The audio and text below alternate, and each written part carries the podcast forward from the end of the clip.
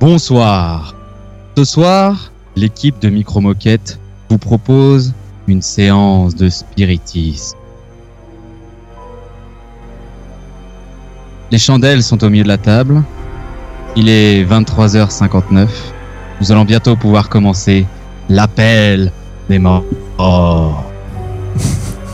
Messieurs, Oui. voyez vos doigts Oui. Les doigts, Tristan. À la bite. Les doigts sont joints. Les doigts sont joints. L'appel peut bientôt commencer. Esprit Esprit, nous entends-tu?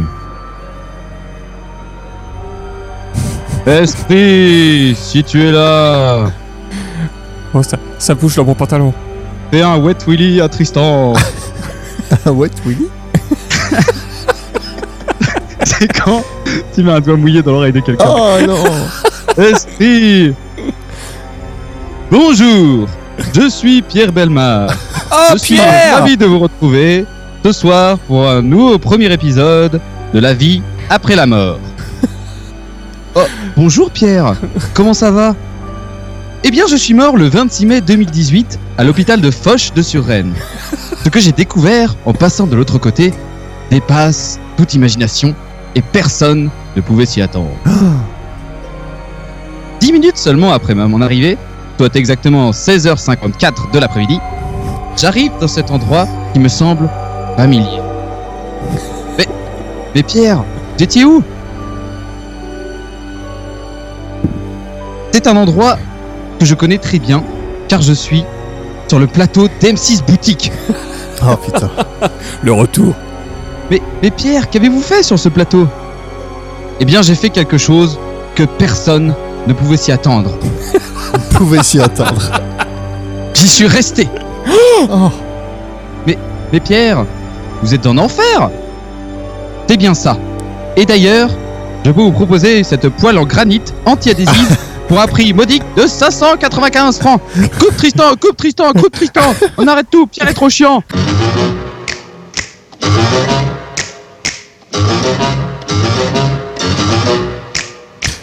Micro-moquette. Micro-moquette. Micro-moquette. Micro-moquette. Micro-moquette. Salut les zombies, autres morts vivants et n'importe quoi d'autre. C'est ce soir les chèvres du podcast français qui vous accueillent pour le nouvel épisode 9 de Micro Moquette. Yeeha Alors ce soir, on est avec euh, le, le dieu de la mort, Tristan. Ah bon Oui, d'accord. Oui, je suis un dieu de la mort. Oh la chance. Ouais. et, et, et son fidèle acolyte Oh non, c'est toujours moi, Igor. Igor Ah, salut, salut. Le podcasteur le plus moche de, de la prison. C'était pas sûr ça. On a fait un Bon alors comment ça va ce soir? Bon, écoute, ça va bien. Hein Après euh, moult et moult, euh, moult moult euh, dégâts techniques et euh, préparation hasardeuse de, podcast, ça va pas mal. On est bien. Vous êtes content d'avoir retrouvé un petit peu euh, Pierre Melmar? Ah, ça a été un Ouais, grand j'étais choc, hein. vraiment content. hein. J'étais vraiment content, mais je pensais pas qu'il était en enfer. Moi non plus. Alors Tristan, pourquoi tu penses qu'il est en enfer Pierre Melmar? Parce que euh, parce qu'il a vendu des choses inutiles à des gens alors que ça valait pas trop cher normalement et qu'il les a vendus cher. C'est précis. Mais- Moi, je pense qu'il a fait quelque chose de mal Mais à. Maryse. Ah bon Ouais. Un wet willy? Ah ouais, tout lié à Tristan? Ça, Ça, ça, ça mérite l'enfer. Ça vaut la peine de mort. ok. Bon alors ce soir, alors ce soir, euh, comme euh, comme vous l'avez peut-être compris ou peut-être certainement pas, je pense pas. C'est pas très clair. je ai choisi un thème assez excitant qui est Ah la oui. vie après la mort. Carrément excitant quoi. On est facile. tout excité. C'était facile parce qu'au final, euh, vu qu'on n'en sait rien, eh ben euh, on peut en parler. Bon, ça nous a pas empêché les autres, de le faire- les autres fois de le faire aussi. Hein. Ouais, mais là du coup c'est légitime. Légitime. Alors, qu'est-ce qu'on va faire euh, dans ce podcast? Ah bah je veux bien savoir. Dis-nous tout. Alors, on va d'abord commencer comme d'habitude par les news. Ah Ensuite, ensuite, je ferai une introduction pour mettre en perspective les propos En des perspective. différents intervenants. en perspective. La hein. perspective. Oui, Pam Ensuite, le beau Tristan nous parlera de son dossier divinement bien préparé. Exactement. Avec une bière en un plein après-midi. C'était cool. On fera un petit jeu. Ah. Comique nous fera part de son suivant dossier. Moi, je vais mettre de la perspective aussi. Je n'ai aucune idée de ce que vous allez présenter, c'est pour ça que je dis rien. Tu fais bien. En tout cas, tout ce que je sais, c'est qu'effectivement, ça sera mis en perspective. Je crois que ça va être le C'est titre important. du podcast. On doit bien tout mettre en perspective. En Et enfin, on fera un dernier jeu. Peut-être. Ah, Peut-être. S'il est bien. S'il est bien, sinon on le coupera et vous n'aurez aucune idée de ce directement- qui s'est passé. Ça passe directement du dossier de Fromic à au revoir, au revoir, à bientôt. C'était nul. que c'était nul. Bon, très bien. Alors, sur les news alors. C'est parti.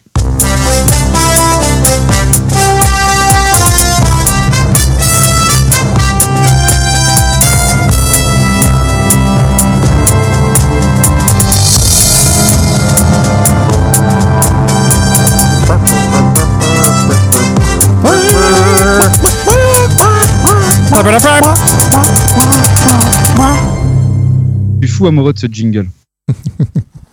Alors ma news, c'est qu'il m'est rien arrivé et je n'ai rien vu depuis une semaine.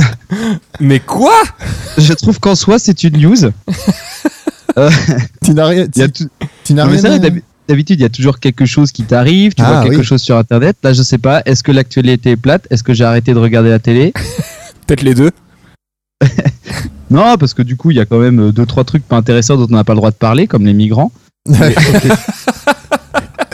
oui, tout à fait. Mais sinon, non, au-delà de ça, euh, au-delà de ça, personne n'est Trump mort. a rien fait. Euh, moi, j'ai rien fait. T'as Bon. t'as rien fait. Mais si, ils viennent d'ac- d'accepter son, son, son, son truc anti-immigration, là. bon, ils viennent de l'accepter aujourd'hui, donc peut-être peut-être Tu pas peux le nous en parler, Ron Non, Non, j'ai entendu ça à la radio en venant. voilà. Donc en gros, euh, tous les, crois, les Syriens, Libyens, euh, enfin, il y, a- y plein de gens qui n'ont plus le droit de venir. Voilà. Bon, Ah, d'accord. bah, Bon, bah voilà. Super. On Merci. fera pas d'interprétation. Voilà, c'était tout pour ma. Ah, si, la piscine de Lure est fermée, vous pouvez pas aller Ah vider. merde. Oh non C'est con pour l'été quand même. Ah. Il y a une bactérie, du coup, ils ont dû la vider. D'accord. Ah. T'allais te baigner, toi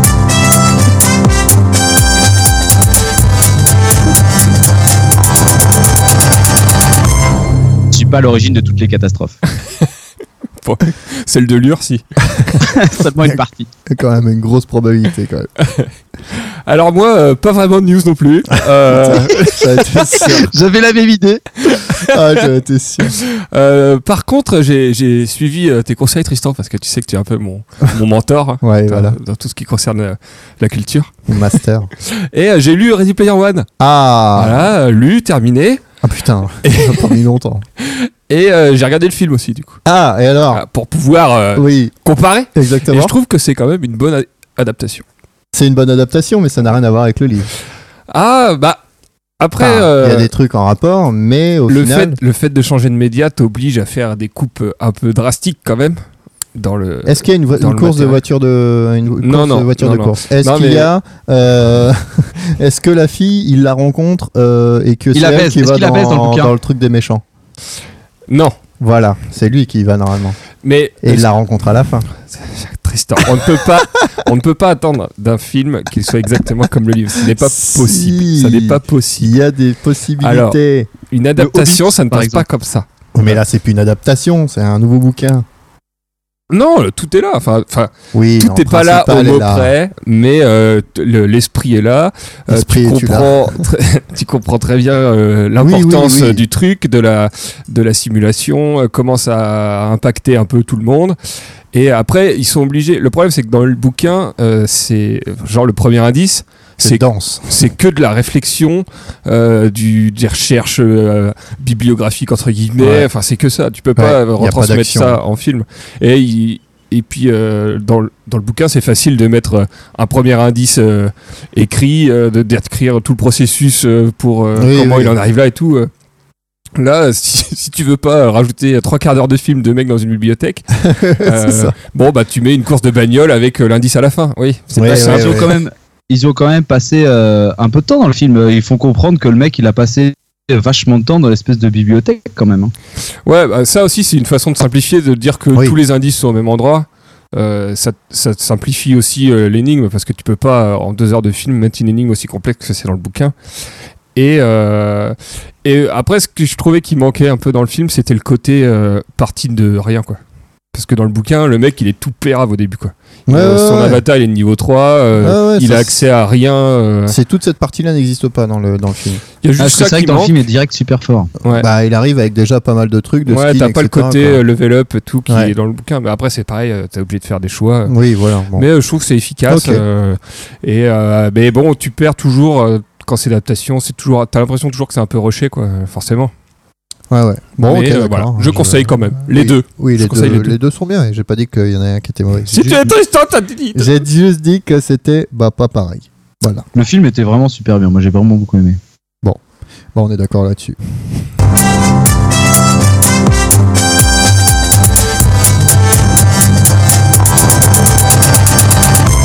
Et oui, parce que vous deux, vous n'avez pas fait de news, mais moi j'en avais préparé une depuis très longtemps.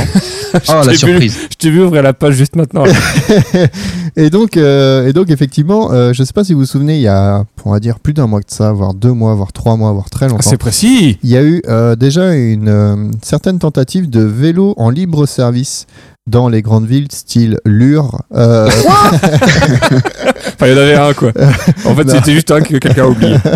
à Paris, il y a eu à Paris, il y a eu à Lille, il y a eu à, je crois- à Rennes, je crois. Non, ouais, un truc dans le genre. Enfin, il y a eu plusieurs villes françaises et d'Europe, en tout cas, qui ont été euh, euh, faits par. Comment elle s'appelait cette euh, société déjà? Merde. Vinci. Gobi Bike, voilà. Euh, une espèce de petite, euh, de petite abeille. Euh, ils avaient fait ça en Chine ou au Japon, je ne sais plus, qui chinois, marchait très, très très bien. Et puis tout d'un coup, quand ils arrivent en Europe, ils comprennent pas parce que tous leurs vélos, bah bon, c'est le principe, c'est que tu as des vélos qui traînent dans la rue comme ça, qui sont automatiquement avec un antivol sur la roue arrière que tu peux débloquer depuis ton smartphone parce que tu demandes à louer ce vélo. Euh, Hmm. Le truc est bien parce que les vélos sont géolocalisés, donc dès qu'ils sont bougés, bah boum, ça sonne et ça prévient comme quoi, bah non, on vole pas ce vélo, c'est pas à toi. Mais ce qu'ils avaient pas prévu, c'est que les vélos, eh bah, tu peux les foutre où tu veux, donc dans ton sous-sol, donc dans ton garage privatif, c'est-à-dire que c'est plus en libre service pour tout le monde. Et- C'est-à-dire que les coup, Français pas- sont des enculés et les Français sont des enculés possiblement. Euh, en tout cas, certains. T'en as euh, combien dans ta cave, toi, Tristan Non, mais au cas, j'ai pas de cave. Ouais, ouais, c'est ça. Non, en plus, ils étaient. Français ils, ils étaient non, de vélo en libre service. Euh, mais du coup, ils ont aussi eu beaucoup de, bah, de dégâts parce que les gens les déglinguaient ou pour le plaisir ou, euh, ou parce que parce qu'ils en prenaient pas soin. Point barre. Et euh, bah il y a quelques mois, ils ont dit bon bah on arrête, on se casse. Bon, bah ils se sont cassés. Et euh, voilà, Ils ont fait Tipa. quoi de tous les vélos? Je sais pas, ils ont foutu à Ferrari ou ils ont foutu en Chine. Ils ont refourgués à ceux qui ont repris euh, le Vélib. Ouais, c'est ça. Les trucs qui marchent pas. Oui. Donc oui, bon bah il y a plusieurs choses. À Paris, il y a deux choses qui se passent. Donc effectivement, il y a une société qui a repris les Vélib et qui n'est toujours pas prêt, alors que ça doit faire au moins 4 mois qu'ils auraient dû être prêts. Et il n'y a plus aucun vélo de dispo, les bornes ne marchent pas, etc. Bref, c'est une grosse pagaille. Mais il y a une société euh, qui s'appelle euh, qui s'appelle qui s'appelle Lime qui a lancé un service de trottinette électrique en libre service à Paris. Ah bah ça, c'est une bonne idée, tiens. Ah, c'est pas bon ça? Elle se recharge comment? Alors attends, je vais tout te dire. Dis-nous tout, Tristan. Donc c'est proposé aux Parisiens à partir de 1 euro la course. À cela, tu ajoutes 15 centimes de location par minute. Donc un, Oh la trajet, vache un trajet de 20 minutes coûtera tout de même 4 euros. Ouais, putain. Une course d'une heure, c'est 10 euros quoi. C'est une autonomie de 10 km et la, trottinette peut atteindre 24 km heure. Donc Ouais. et c'est disponible de 5h à 21h. Il y a un casque? Non, Oh la vache Et moi, j'ai une question avec une trottinette qui roule à 25. Sur quoi tu roules? Le trottoir.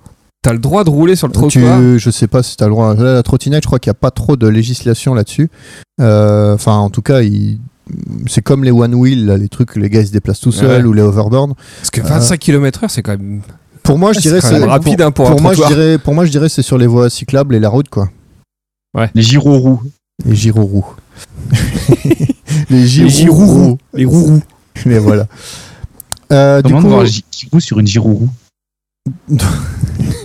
euh, pour la réponse Bonjour. à comment est-ce qu'elle est rechargée, je sais pas encore, j'ai pas lu toute la news. Ah Euh, ouais, t'as vraiment bien fait de la préparer à l'avance, celle-là. Donc c'est la même chose que Gobi Bike, hein, c'est euh, c'est- il y a une puce GPS qui est dedans qui permet de euh, repérer l'engin et euh, pour le déverrouiller, tu as juste à flasher un petit QR code qui est présent sur le cadre. Donc, euh, et puis tu, L'engin. tu le laisses où tu veux. tu le laisses où tu veux. Tu, dès que tu as fini, tu dis que tu as fini de, de- de Ouais. le louer. Et puis ça se Alors, quelles sont tes prévisions, Tristan? Ah putain. Franchement, ça va pas durer euh, deux mois. Allez, on prend. Parce que moi, ouais. je pense que déjà, il y en aura une bonne partie qui vont finir dans la Seine. Et après. euh, C'est vrai que c'est plus facile à lancer. et pour vélo. le- Ah, Ce que ouais, j'allais voilà, dire, si, si les vélos déjà ça finissait un peu n'importe où, les trottinettes c'est sûr. C'est ça. Donc, euh, donc euh, voilà, en, en tout, ça, ça- pour moi, je pense que ça va peut-être pas bien se faire. Donc, euh, bon, à voir. Est-ce que tu nous tiendras au courant? Je vous tiendrai euh, au courant euh, des avancées et ainsi que des avancées. Ça serait super. Des reculés. Bon, allez. Euh, c'est bon pour tout le monde? Est-ce que vous avez d'autres news, de d'autres non-news? Non, Voilà, c'est ce que je pensais, Non. bande de salauds. Est-ce est-ce qu'on passe maintenant à la mise en perspective? La perspective. La perspective, bien sûr. Alors, c'est à nous. À tout de suite pour la perspective. La vie, la vie, la vie, la vie, la vie, perspective, la Perspective. Euh, Voici la perspective. Perspective. La perspective que je vais vous donner. Relevant le défi. Perspective. Je vous donne une perspective et vous donne des lendemains qui chantent, le soleil qui vous éblouit. Ah, ça donne envie d'écouter la perspective. Allez, encore une fois. La perspective, la perspective, la perspective, la perspective. Ah, Alors pour un peu de perspective à la vie et la mort, j'aimerais un peu vous donner des données chiffrées et vous faire comprendre et vous donner des données un petit peu. euh, ah oui, quel est le pourcentage des gens qui meurent Et ben voilà, et ben exactement, pas le, pas le pourcentage de gens qui meurent, mais plutôt euh, des données spatio-temporelles depuis le début de l'humanité. Ah Alors, il faut savoir qu'on est sur une planète qui tourne autour d'une étoile de taille globalement moyenne, dans une région calme d'un bras d'une galaxie également de taille moyenne. Donc rien d'exceptionnel. C'est vrai c'est assez moyen. Peuplé de gens moyens. moyen comme pomme. Donc le système solaire fait partie d'une galaxie. Cette galaxie, et est plutôt comme des milliers d'autres, fait partie d'un super amas de galaxies. Et ce super amas, avec des milliers d'autres, fait- forme coup, euh, l'univers observable. Cet, univers pourrait être des milliards de fois plus grand, mais de toute façon, on le saura jamais. D'accord. Oh Zut alors. Donc l'univers, il a été créé il y a 13,7 milliards d'années. Ah, Comment tu sais? quand même t'y étais? Du coup, en fait, ils utilisent des techniques euh, d'observation lointaine avec euh, la radiation et les réverbérations euh, des ondes pour mesurer. euh, taille, perspective. Donc, euh, du coup, 13 milliards d'années, ta- 13,7 milliards d'années, c'est énorme et c'est pratiquement trop pour qu'ils puissent se rendre compte. Mais du coup, je vais le fractionner assez mère. rapidement pour arriver sur une taille à l'échelle humaine. Il dit rien, pomme, il sait s'insulter. hein. Ouais, moi, je suis un gros connard, de toute façon, tout le monde le sait. sur ces 13,7 milliards d'années, la Terre est apparue il y a 4 milliards d'années. Ouais, c'est pas 4 mal. milliards d'années, ça veut dire qu'il y a 70% du temps de l'univers qui s'était déjà écoulé quand la Terre est apparue. Ouais. Tu veux dire qu'elle est assez jeune Elle est assez récente dans l'univers. Donc ensuite, la vie, comme on l'entend, est apparue il y a... La vie, la vie. On, on repasse le jingle Non, ça ira. Ce serait marrant qu'on repasse le jingle à chaque fois qu'on dit vie dans ce podcast. Ça va être très lourd. ça va être très chiant. Moi je suis chaud. Alors, du coup, Alors, Du coup, la vie est apparue il y a 500 millions d'années. Euh, enfin non, pardon, 500 millions d'années euh, après sur la Terre. Donc du coup, ça veut dire 3,5 milliards d'années. Quand Donc, tu vois, il y a eu la Terre. On multiplie par 16. Et C'était avant Jésus-Christ ou? Ah putain, mais vous m'avez troublé dans mes chiffres, c'était vachement clair. Ah, du coup, il y a 3. Enfin. Du coup, la Terre est apparue il y a 4 milliards d'années. Et Ouais. ensuite, 500 millions d'années après, la Terre est apparue. Donc c'est assez rapidement. Non, la euh, vie est apparue. la vie est apparue. C'est assez rapide après, après la Terre. Vous en convenez assez, c'est assez rapide. facilement. Mais de, de quelle forme est la Terre non, non, non, non, non, non, non, non. Sur ce disque. Donc les animaux sont apparus il y a 600 millions d'années. Donc c'est-à-dire, et là c'est assez énorme, Ouais. c'est-à-dire qu'il y a eu 2,9 milliards d'années Entre la vie la vie Et les animaux. premiers animaux pourris. La vie privée des animaux. Non, juste les animaux. Ah, pardon. Les animaux pourris. Ensuite, Qu'est-ce que... les animaux, Est-ce qu'on les peut animaux définir animaux pourris? C'est ce genre de petits poissons, des méduses bizarres, Ah, euh, d'accord. Ça va leur faire plaisir, tiens. Voilà. Ils nous écoutent. des animaux qui existent encore aujourd'hui. On Et peut donc aller les après- voir et leur dire vous êtes des animaux pourris. Vous êtes des animaux. Et donc vous pourrez, alors là du coup, on va faire un bond en avant pour atteindre l'ère des dinosaures. Il y a 165 millions d'années. Ah. Donc euh, 165 millions d'années, c'est il y a pas si longtemps comparé aux 13,7 milliards d'années qu'on évoquait de l'univers. C'est vrai que c'est pas il y a si Mais longtemps. C'est pas beaucoup. Et donc les dinosaures ont eu un règne assez long. Donc euh, ils ont régné entre 65 millions et 165 millions d'années. Donc c'est comme Mets-le une perspective, s'il te plaît, parce que là, on en a pas trop. entre le premier stégosaure et le premier T-Rex, il y a autant de temps entre le premier T-Rex et ce podcast. Ah ouais Ah la vache. C'est-à-dire que le T-Rex est à mi-chemin entre le stégosaure et nous. Exactement. Et bah ça, ça me trouve le cul. Alors ça. Moi qui ai joué à Jurassic Park Evolution sur PS4, eh ben ça me trouve le cul. Donc techniquement, on pourrait pas mettre des stégosaures avec des T-Rex. Non, c'était complètement con. Sauf si t'as dupliqué l'ADN, comme dans mon parc, dans Jurassic Park Evolution. C'est bien qu'on joue ça, genre, je sais pas. On peut le Ouais, visiter. écoute, c'est plutôt pas mal, ouais. Est-ce que ça a un rapport avec le thème On parle de dinosaures. Eh D'accord. ben, alors attendez, du coup, pour continuer dans le thème, le dernier ancêtre commun entre nous et les singes,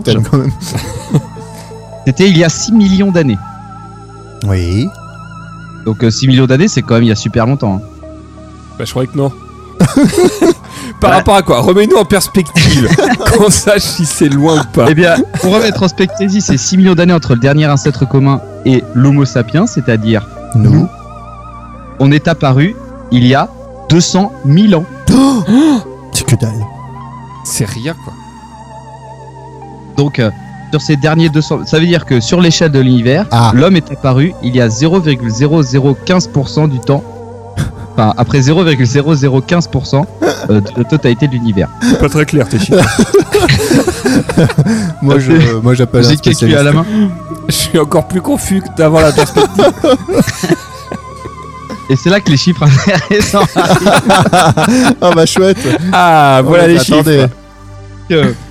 Sur les 200 000 ans que l'Homo sapiens a existé, il y a, on estime, hein, 107 milliards de personnes qui sont nées sur Terre.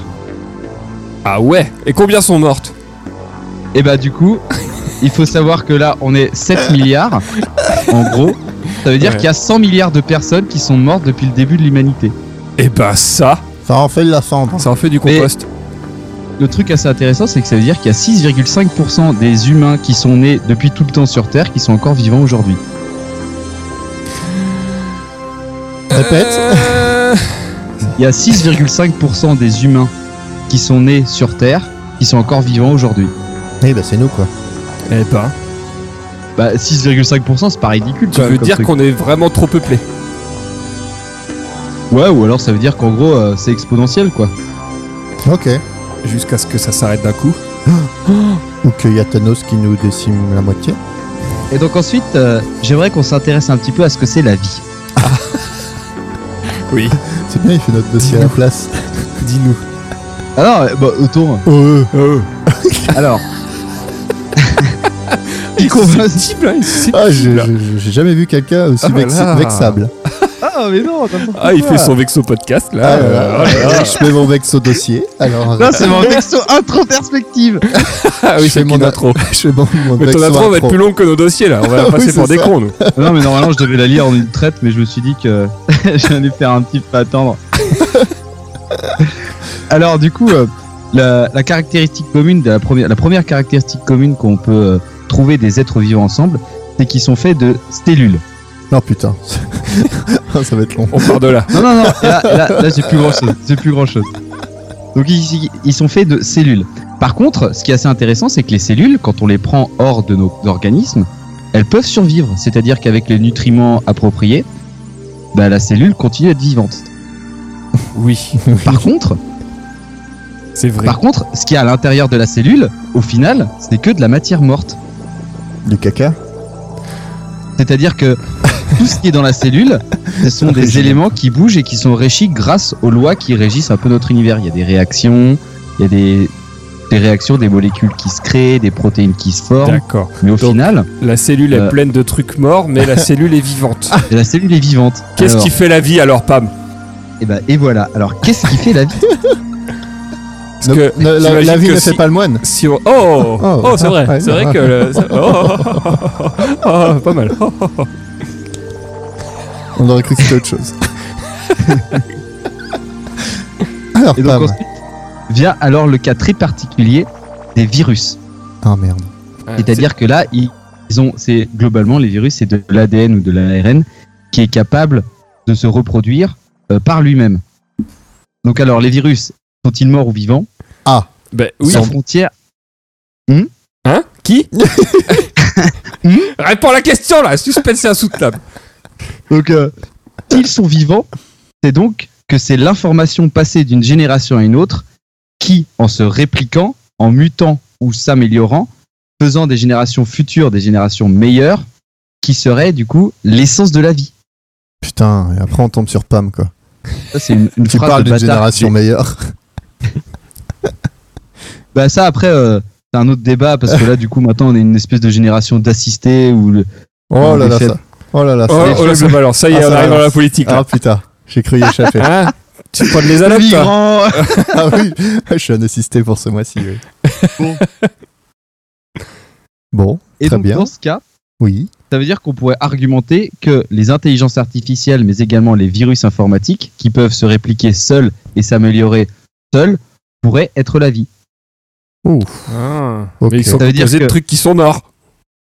Ben ouais et non quoi. Enfin on sait, on sait pas trop parce que du coup au final t'es fait de plein de petits éléments qui sont faits de plein de trucs morts. Du coup euh, T'es mort. t'es mort. Donc du coup ça veut dire que l'homme à ce stade pourrait enfin, enfin pourrait s'élever euh, au, au stade de créateur d'une nouvelle forme de vie. Ah, l'intelligence on serait artificielle. Au final quand tu considères tout ce que je viens de dire, tout ce qui est dans l'univers est fait de matière. Et est-ce que ça veut dire que tout dans l'univers est vivant ou tout dans l'univers est mort? Les deux. Est-ce que c'était le sujet du bac de philo? Ben ouais, ben c'est un peu ça, tu vois. Et je, je- je- j'ai, enfin, bon, bref. Et du coup, euh, peut-être que ça se trouve, la vie et la mort, c'est en fait des concepts qui n'ont pas vraiment d'importance et qui sont seulement propres aux humains, parce qu'au final, si tu meurs ou si tu vis, ça n'a pas beaucoup d'importance. Tu retournes dans une espèce de de tout qui a toujours tout constitué, quoi. Ouais, mais on n'est pas les seuls à être vivants. Ben euh, ça, ça dépend encore une fois ce que tu appelles le vivant. Bah, au même titre que nous, quoi. Je veux dire, les animaux, les trucs comme ça. euh, Ouais, mais les, ils alors sont les vivants comme nous, quoi, de la même façon. Si La on- différence entre l'homme et les animaux, c'est que nous, on a réussi à développer une conscience et on peut se projeter dans l'espace-temps. Et du coup. Flash Et du coup. Et euh, on peut se projeter dans l'espace-temps et du coup, c'est pour ça qu'on peut se poser toutes ces questions. Mais au final, toutes ces questions, elles ont peut-être aucun intérêt de se les poser parce que c'est des concepts qu'on est arrivé à s'imaginer, mais qui en fait, en cas, enfin, ce qui ça se trouve, ont qui aucun. n'existe pas. Et si tu n'existes pas. Donc, euh, comme je vais conclure, ah, beaucoup de questions, beaucoup de questions sont, sont posées ici. ah oui. Ah, c'est vrai qu'il y a beaucoup de questions, peu de réponses. Allons-nous y répondre dans ce podcast? Non, Je non. ne pense pas. Spoiler alerte. Voilà. Les extraterrestres nous attendent-ils au paradis Oui. Spoiler alerte. Si l'univers a 13,5 milliards d'années, Combien on a à la mer de qui se Pam mettaient la tronche avec une bombe atomique, Ah, on n'en sait rien. On sait pas. On Voilà. n'y répondra jamais. D'accord. Voilà. Voilà. Merci. Ah bah ça c'était de la perspective. C'était de la perspective, dis donc. Attends, quand même, je me suis arraché pour ce truc-là. Ah, ouais, ouais. ouais, bah, je- même si les chiffres étaient pas très clairs. hein. Oh Oh là là. Allez, fin du vexo dossier. Allez, ce dossier. allez. Maintenant, c'est à nous de prendre la main là-dessus.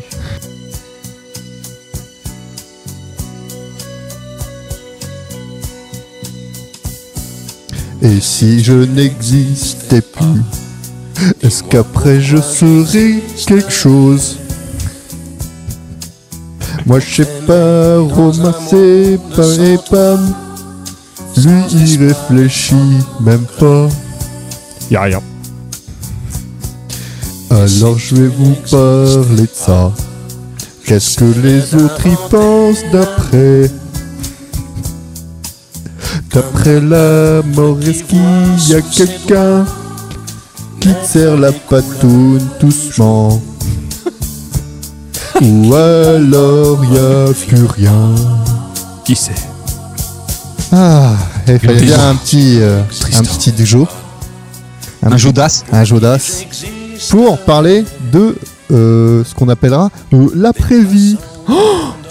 Et oui, parce qu'on a dit que c'était hein, euh, l'après-vie, le, le sujet. Donc moi, je respecte euh, ce qui a été dit.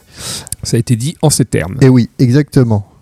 Alors, hum, qu'est-ce que c'est que la vie? Comme l'a dit Pam, c'est plein de trucs, je vais redire la même chose. Euh, c'est- Merde. Non, D'après Pam, la vie c'est la mort. la vie, la vie, c'est des particules. Mais c'est aussi une boîte de chocolat. Euh, On sait pas trop ce qu'il y a dedans. Et quand on croit qu'il y a de l'alcool dégueulasse. Voilà. Et quand Ça, on a plus trop, on est malade. Donc, il faut savoir déjà une chose, c'est que le cycle de la vie humaine, c'est... C'est quoi le cycle d'un humain? On est, puis des fois après on meurt. Alors, on est un nouveau bébé qui Ouais. est né. On a, Un adolescent chiard. on a l'avant- l'enfance, on a l'adolescence, on a l'âge adulte, la vieillesse, et puis, pouf, Pouf, pouf la mort. pouf, pouf. Et là-dessus, il y a deux principaux faits qu'il faut intégrer dans notre nature humaine. Un, le désir de vivre éternellement, Le désir de vivre. donc la mortalité en soi, Oui. et la peur de l'inconnu. Ça c'est vrai que on a peur. Voilà. Hein? Une certaine forme d'ambiguïté. Euh, toutes hein. ces choses qu'on connaît Donc, pas. dit- euh, La peur de la, la, La la peur peur, de de l'inconnu l'inconnu et, et- le désir de vivre éternellement, c'est quoi? C'est deux faits qui sont, on va dire, dans la nature humaine. Yes. Et donc, afin d'atténuer un petit peu euh, la panique que peut, que peut avoir redouté certains par rapport à la mort ou euh, aux douleurs par rapport au fait qu'on perde quelqu'un, bah, certains ont trouvé des astuces, hein, la petite Ah. astuce, Pas con. euh, comme de croire en certaines doctrines ou croyances. Tu peux, peux glisser ton mouchoir dans ta manche. si t'as pas de poche. Oui, non, mais c'est pas ça. Hashtag mamie. Donc, est-ce que tu as compris? L'astuce, Ouais, ouais, ouais. l'astuce, c'est L'astuce c'est de croire. c'est de croire en quelque chose qui va te permettre de te soulager. Je crois en pissotière. voilà. Euh, et donc, bah forcément, le, ce, ce qui a été créé, donc euh, ce qu'ils ont fait pour, par rapport à la religion, ça, c'est un soulagement qui est encore relatif parce que on va voir que des fois, euh, il faut plus que ça, il faut des critères spécifiques, etc., pour que on puisse, euh, on va dire, avoir une vie éternelle. hein. parce que c'est ça aussi, du coup, ça permet de savoir que, bah, il y a, il y a quelque chose après. On va vivre éternellement sous une forme ou une autre et que du coup on a moins peur de l'inconnu. On Et peut euh, vivre éternellement sous la forme d'une limace par exemple. Exactement. D'accord. Ah. j'aimerais, j'aimerais qu'on se penche un petit peu sur la question de l'éternel. Est-ce que t'es sûr, Pam Est-ce qu'on pourrait remettre ça en perspective Ouais, c'est vrai que c'est long quand même, hein, l'éternel. hein. Parce que tu vois, euh, la Terre. Et ben l'éternité par rapport à l'âge de la Terre, bah, c'est beaucoup. Ouais, mais quand on te dit euh, tu vas aller passer l'éternité avec 40 vierges, je te promets qu'à mon avis, après les 100 premières milliers d'années, euh, il n'y en a plus une de- seule d'entre elles qui est vierge, quoi. Bon, Bon, après la première année. allez. on va pas commencer à faire des spoilers.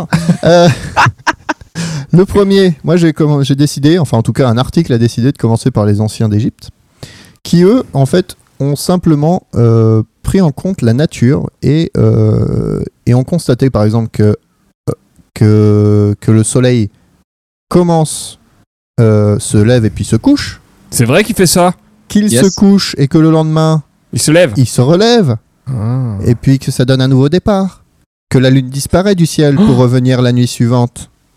Et que le Nil aussi, bah, des fois va complètement diminuer, donc va être quasi à sec, et puis tout d'un coup, une, inondation va réapparaître. Et donc c'est cette forme de cycle qui ont euh, un petit peu euh, euh, permis aux anciens Égyptiens d'avoir, on va dire, leur coutume de, de mort. De mort. Coutume de tes morts.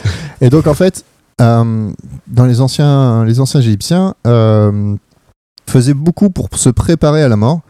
Euh, pas parce qu'ils aimaient pas vivre, euh, mais plutôt qu'ils ils voulaient s'assurer que euh, après qu'après la mort, du coup, la personne allait vivre dans de bonnes conditions.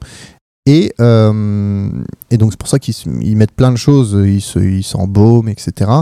Euh, Ah, c'est et- pour ça qu'ils prennent plein d'objets avec eux, c'est ça? Voilà, dont euh, des, des choses qui s'appellent livres de la mort, qui en fait sont des sortes de, de sorts et de prières qui sont mis sur des, des papyrus pour permettre en fait de passer les aventures qui vont apparaître Ah, après la C'est un mort peu le guide, quoi. afin de passer les portes de l'au-delà.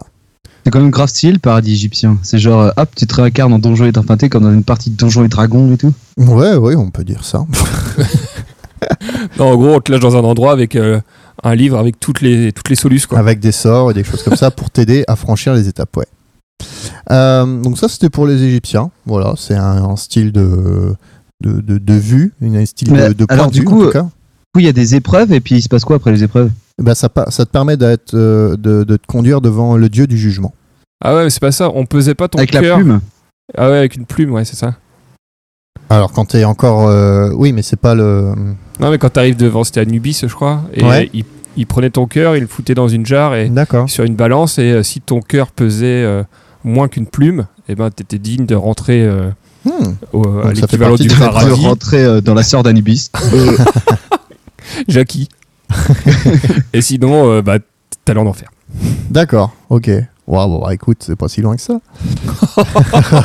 tu le connais pas, toi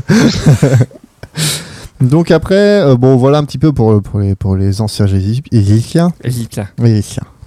Euh, par rapport au bouddhisme, qu'est-ce que vous savez, vous, du bouddhisme? Rin C'est les la mecs qui sont jamais contents, ils font que bouder. Ça, c'est les bouddhistes. Bah ouais. Donc, non, les bouddhismes. Le bouddhisme. C'est euh, des bouddhistes. Donc, c'est conditionné en fait par les actions. euh, en fait, eux, ils sont plus dans le principe que tu vas renaître sous différentes formes. Une réincarnation. D'accord. Euh, qui va, euh, en fait, qui va être gérée par rapport au karma. Ah Le karma, c'est euh, par rapport aux actions euh, que la personne a fait durant euh, sa vie. Mhm. Donc, en fait, elle peut se convertir dans plusieurs, euh, en plusieurs formes. Euh, comme euh, ah, j'avais ça quelque part, qui est assez intéressant, même si j'ai pas tout compris. Euh, En pierre. non. Euh, voilà. En brindille. Tristan, tu vas être réintégré en sextoy. Oh Oui. Tu vas revoir des culs. Selon. Donc, euh, par exemple, si Non, une personne a commis, euh, a commis des actes euh, malveillants ou nuisibles, euh, donc quand elle va mourir et donc à sa renaissance, euh, elle peut s'attendre à être dans un ce qu'ils appellent un royaume inférieur, c'est-à-dire un animal, un fantôme, euh, un truc dans le genre un peu tout pourri. Tu peux te réincarner un en fantôme. cool un fantôme, non? Bah ouais, mais écoute, c'est ce qui est marqué. Euh, et euh, si la personne accomplit des bonnes actions, par contre là, ça va être euh, ce qu'ils appellent un royaume heureux. Donc, euh, soit se réincarner en humain, soit euh, dans euh, les royaumes célestes, donc des dieux, etc. Ah d'accord, t'as le choix. T'as le choix, mais si dans ta vie d'après, en tant qu'animaux par exemple, tu fais encore de la merde, bah tu vas, tu vas pouvoir devenir une cellule. Oh les boules Et va faire du karma en Tu étant une devenir cellule. une, hein. une marguerite. voilà. Et si tu fais de la merde en tant que marguerite, mon gars, bah putain, J'aimerais bien savoir ce que tu fais comme merde en tant qu'animal, parce que les animaux, ils font pas vraiment de la merde, quoi. Bah, si un renard euh, défonce un lapin. bah non, euh, Bah ouais, mais c'est parce qu'il avait la dalle. Oui, mais s'il défonce un petit lapin. c'est parce qu'il avait un peu la dalle. moyenne dalle. La moyenne dalle. Non, bah après, faut se mettre en perspective. Hein. Bonne idée ça. attendez, attendez, juste qu'il faut. si t'es un renard et que t'organises des combats illégaux de lapins dans ta cave de ton terrier, et ben là, tu te réincarnes en marguerite. Donc, c'est ça, qu'est-ce qui, effectivement, En qu'est-ce qui détermine une bonne action d'une mauvaise action. Ça, c'est tout ce qui est à, à voir. Euh, mais bon, voilà un petit peu pour, euh, rapidement, hein, pour le bouddhisme. hein. Je vais pas m'étaler non plus, hein, parce que sinon, ça va durer des heures. Parce Euh. que t'es pas de la confiote. Parce que, parce que j'en sais rien de plus. Parce que t'es pas de la confiance. Euh, on va passer sur, euh, sur un autre, euh, une autre croyance, donc l'islam. L'islam, euh, eux, pour eux, le, ju- le- le jour du jugement, donc le dernier jour, c'est euh, celui où Allah, donc Dieu, va détruire tout et donc élever tous les gens, euh, va permettre de, de juger chaque personne. Ah, c'est le jugement dernier, ça. Oui, le jugement dernier. Euh, Terminator. et donc, euh, c'est Allah qui va décider par rapport aux bonnes et aux mauvaises actions si la personne euh, va au paradis ou va en enfer. Euh, Là, du coup, il a du boulot une Ça, ça fois fait- méga beaucoup. donc, en fait, C'est quand même juste- une grosse journée. c'est c'est vraiment un petit, pas comme du bouddhisme, mais c'est en gros, c'est euh, qu'est-ce que tu as fait de bien, qu'est-ce que tu as fait de mal. Euh, c'est une sorte, euh, c'est pas une sorte de karma parce qu'on peut pas la juger la même chose, mais voilà, c'est, on va dire que c'est Allah qui va juger des bonnes et mauvaises actions et qui va décider si tu vas au paradis ou en enfer. Euh, donc toutes les âmes euh, décédées restent dans leur tombe Ouais. et euh, et donc euh, ça permet de, ils vont, ils- c'est à partir du moment où ils sont morts que euh, Allah décide. euh, ils sont encore dans leur tombe là, mais encore dans leur tombe. D'accord. C'est à ce moment-là que, euh, en fait, il va pas dans un petit escalier euh, dans le- Ah, tout en haut. En La main gros, va pas il, dire. il juge dans la tombe comme ça, soit il monte, Voilà. soit il descend. quoi. Exactement. Euh, et donc ceux, non, c'est même pas qui descendent, c'est ceux qui, vont en enfer souffriront dans leur tombe. Ah, Donc ils restent dans leur tombe, mais ils C'est pas con, hein. Et ceux qui vont au paradis seront en paix dans leur tombe jusqu'au moment où. euh, du jugement dernier. Voilà. Ah ouais. T'as les boules si tu meurs au début, quoi. En gros, en gros c'est ça. Soit tu dors, soit t'es réveillé. Ah oui, euh, je, je fais un petit, euh, une petite parenthèse. Euh, tout ce que je suis en train de dire n'est pas forcément une vérité vraie. Hein. Je peux dire de la merde parce que c'est quand même des articles sur Internet. Bah, c'est funéraire.org, euh, ça a l'air vachement sérieux. et, puis, et puis voilà, je veux dire, je, voilà, je suis pas un pro là-dedans, donc euh, on m'a imposé. On l'a je ferme, je ferme les parenthèses. euh, voilà. Euh, donc oui, donc euh, ils restent dans leur tombe et puis bah ils attendent. Donc si ils sont bons, euh, ils restent dans leur tombe mais ils sont en paix, donc il y a pas de problème. S'ils sont en enf- s'ils sont pas bons, ils souffrent dans leur tombe. Et au moment du jugement dernier, et bah ceux qui ont, ceux qui sont bons vont au paradis et donc euh, vont pouvoir euh, goûter au plaisir de, Voilà. de manger, Là, boire. c'est euh, billard et cacahuètes pour tout le monde, quoi. Voilà, Euh, et puis bah, les femmes, euh, voilà, ils peuvent épouser d'autres époux, d'autres femmes, etc. Bref, c'est c'est c'est open bar. Voilà. Hum, est-ce que vous avez des questions? Est-ce qu'on a une échelle de temps? Quand est-ce que ça arrivera? Non, pas du tout. Bientôt, Pam. On est sur la voie. Hum, pour le christianisme, je vais me tourner vers Romain. Ah, moi, je suis un expert en KT, moi. bah, je crois que c'est globalement la même chose. C'est pas loin. Oh non, euh, c'est pas du tout la même chose. Alors, Bah, t'as un jugement dernier pareil où euh, toutes les âmes monteront et seront jugées. euh, c'est un peu plus compliqué, non. En fait, Ah, c'est pas plus compliqué, c'est qu'on en sait plus, nous. Oui, bon, euh, c'est ce qui est- dans les livres, c'est pas la même chose. Euh, euh, attendez, hop, hop, hop. La Pentecôte, est-ce qu'on sait ce que c'est? Alors, en fait, il faut savoir une chose, c'est que effectivement, ils, ils vont prendre en compte. Euh, Jésus va en prendre en compte parce que c'est Jésus qui est dans le coup cette fois. Jésus euh, est toujours Dieu et le. Saint-Esprit. Je- Jésus n'est pas Dieu. Jésus. Alors, ça dépend, parce que là, c'est catholisme. Alors. Alors là, mon gars, on rentre dans le mystère de la. Trinité. Parce qu'après, il y a les protestants. Non, non, non, attends. C'est, ils sont. Les uniquement- protestants, c'est ceux qu'on met dans les des seins des femmes. Tais-toi. Taisez-le.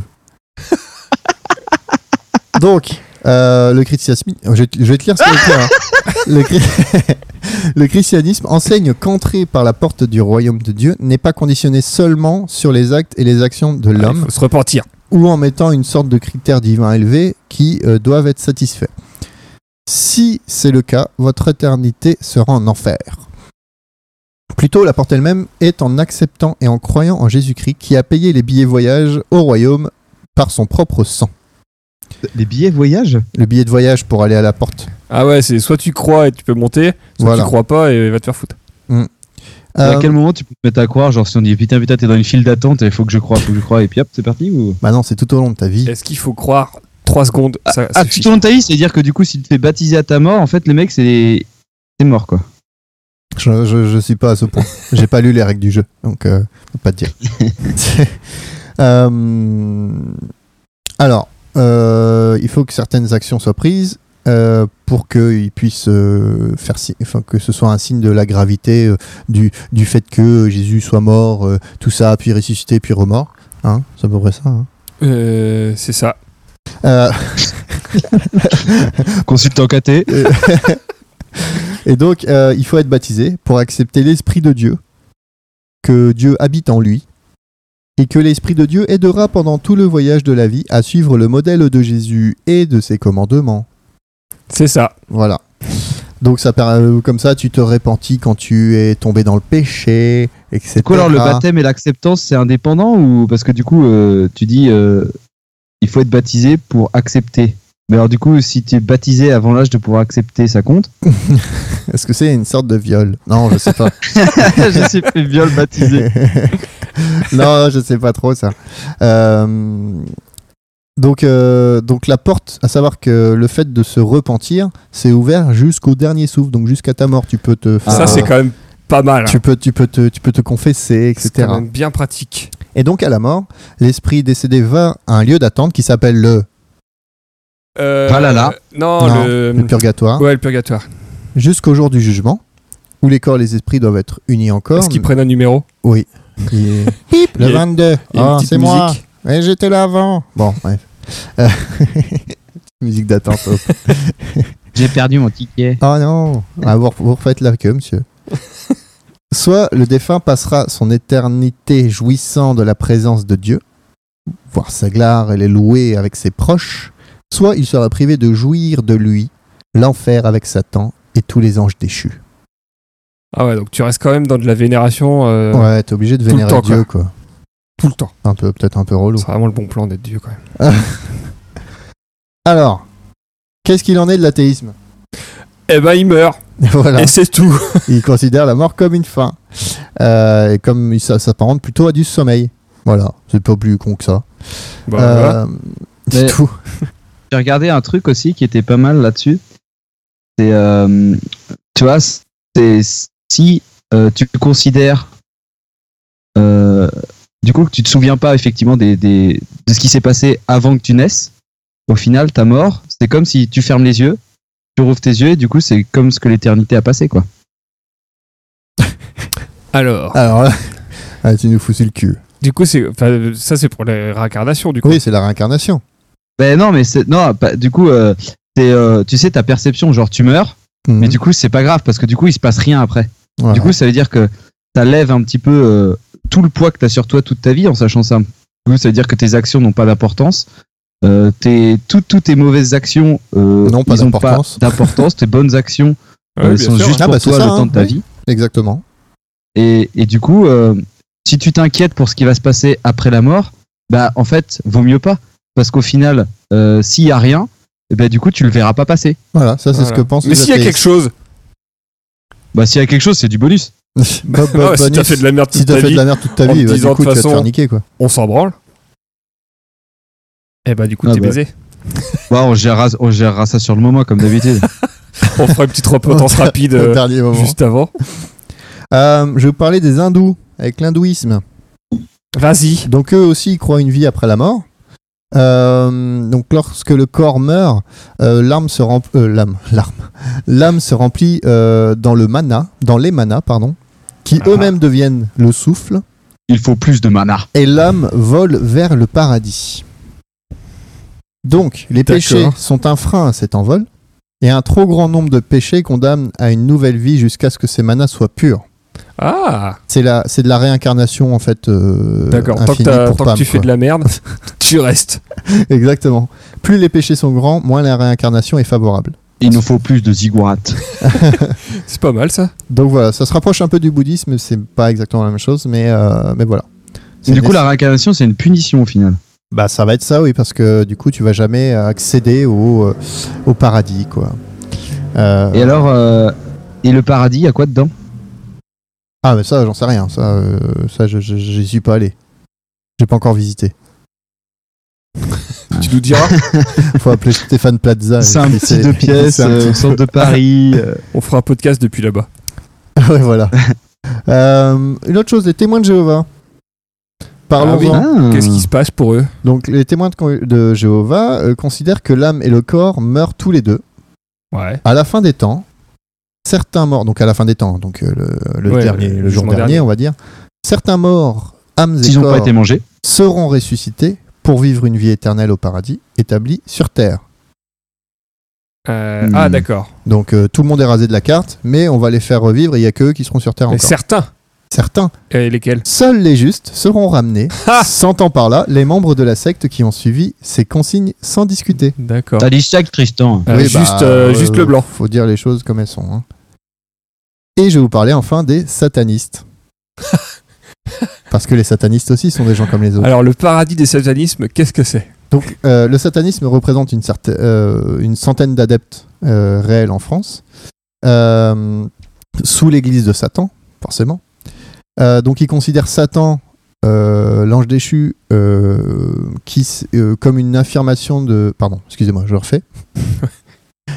donc, euh, le satanisme considère que Satan euh, s'est révolté contre le dogme de Dieu, donc dans une affirmation de l'ego que réfutait, selon eux, celui de la vie éternelle. Si vous n'avez pas compris cette phrase, je vais vous dire. En gros, il disait que Dieu, bah, il se la pétait un peu et que en fait, bah, on n'était pas obligé de suivre Dieu et que bah, Ah Satan ouais. c'était pas mal aussi parce que Satan, il c'était un ange déchu. Dieu, c'est un un poseur, quoi. C'est ça. Euh, et, et ainsi, du coup, l'enfer n'est pas un lieu de souffrance, mais de liberté absolue. Simplement loin du regard et des pensées de Dieu. Trop auto- Oh là là. autoritarisme. Du coup, tu fais ce que tu veux, quoi. C'est le Oh, fait d'être, c'est- t'es libre. Pas mal. c'est pas de la souffrance. Pour eux, c'est tu fais ce que tu veux. Euh, une chose à savoir, c'est que les cérémonies sataniques Ouais. officielles, donc s'apparentent comme des, des cérémonies d'obsèques laïques, mais le choix des textes et des symboles change à chaque rituel, et il faut pas qu'il y ait de rituel précis, parce que du coup, euh, un, rythme, un rite imposé Ah ouais, euh, serait comme euh, bah, la négation de la liberté. D'accord. Donc, un peu, tu fais, tu fais un peu ce que tu veux. Exactement. Tant Et qu'à la sataniste. fin, euh, voilà. Si D'accord. tu tombes à l'enterrement, il n'y a pas d'alcool ni de fête, euh, c'est chiant. Et du coup, Pour- Du coup, pour punir les satanistes qui n'ont pas été assez sataniques, ah, il n'y a pas de punition. ils vont pas au paradis. Il y a pas Pour de les mettre punition. dans l'administration française. non Le formulaire B22. Tu sais, Mais vous pas tu m'avez te en votre... fonctionnaire. On m'a pas ramené vos trois dernières fiches de salaire.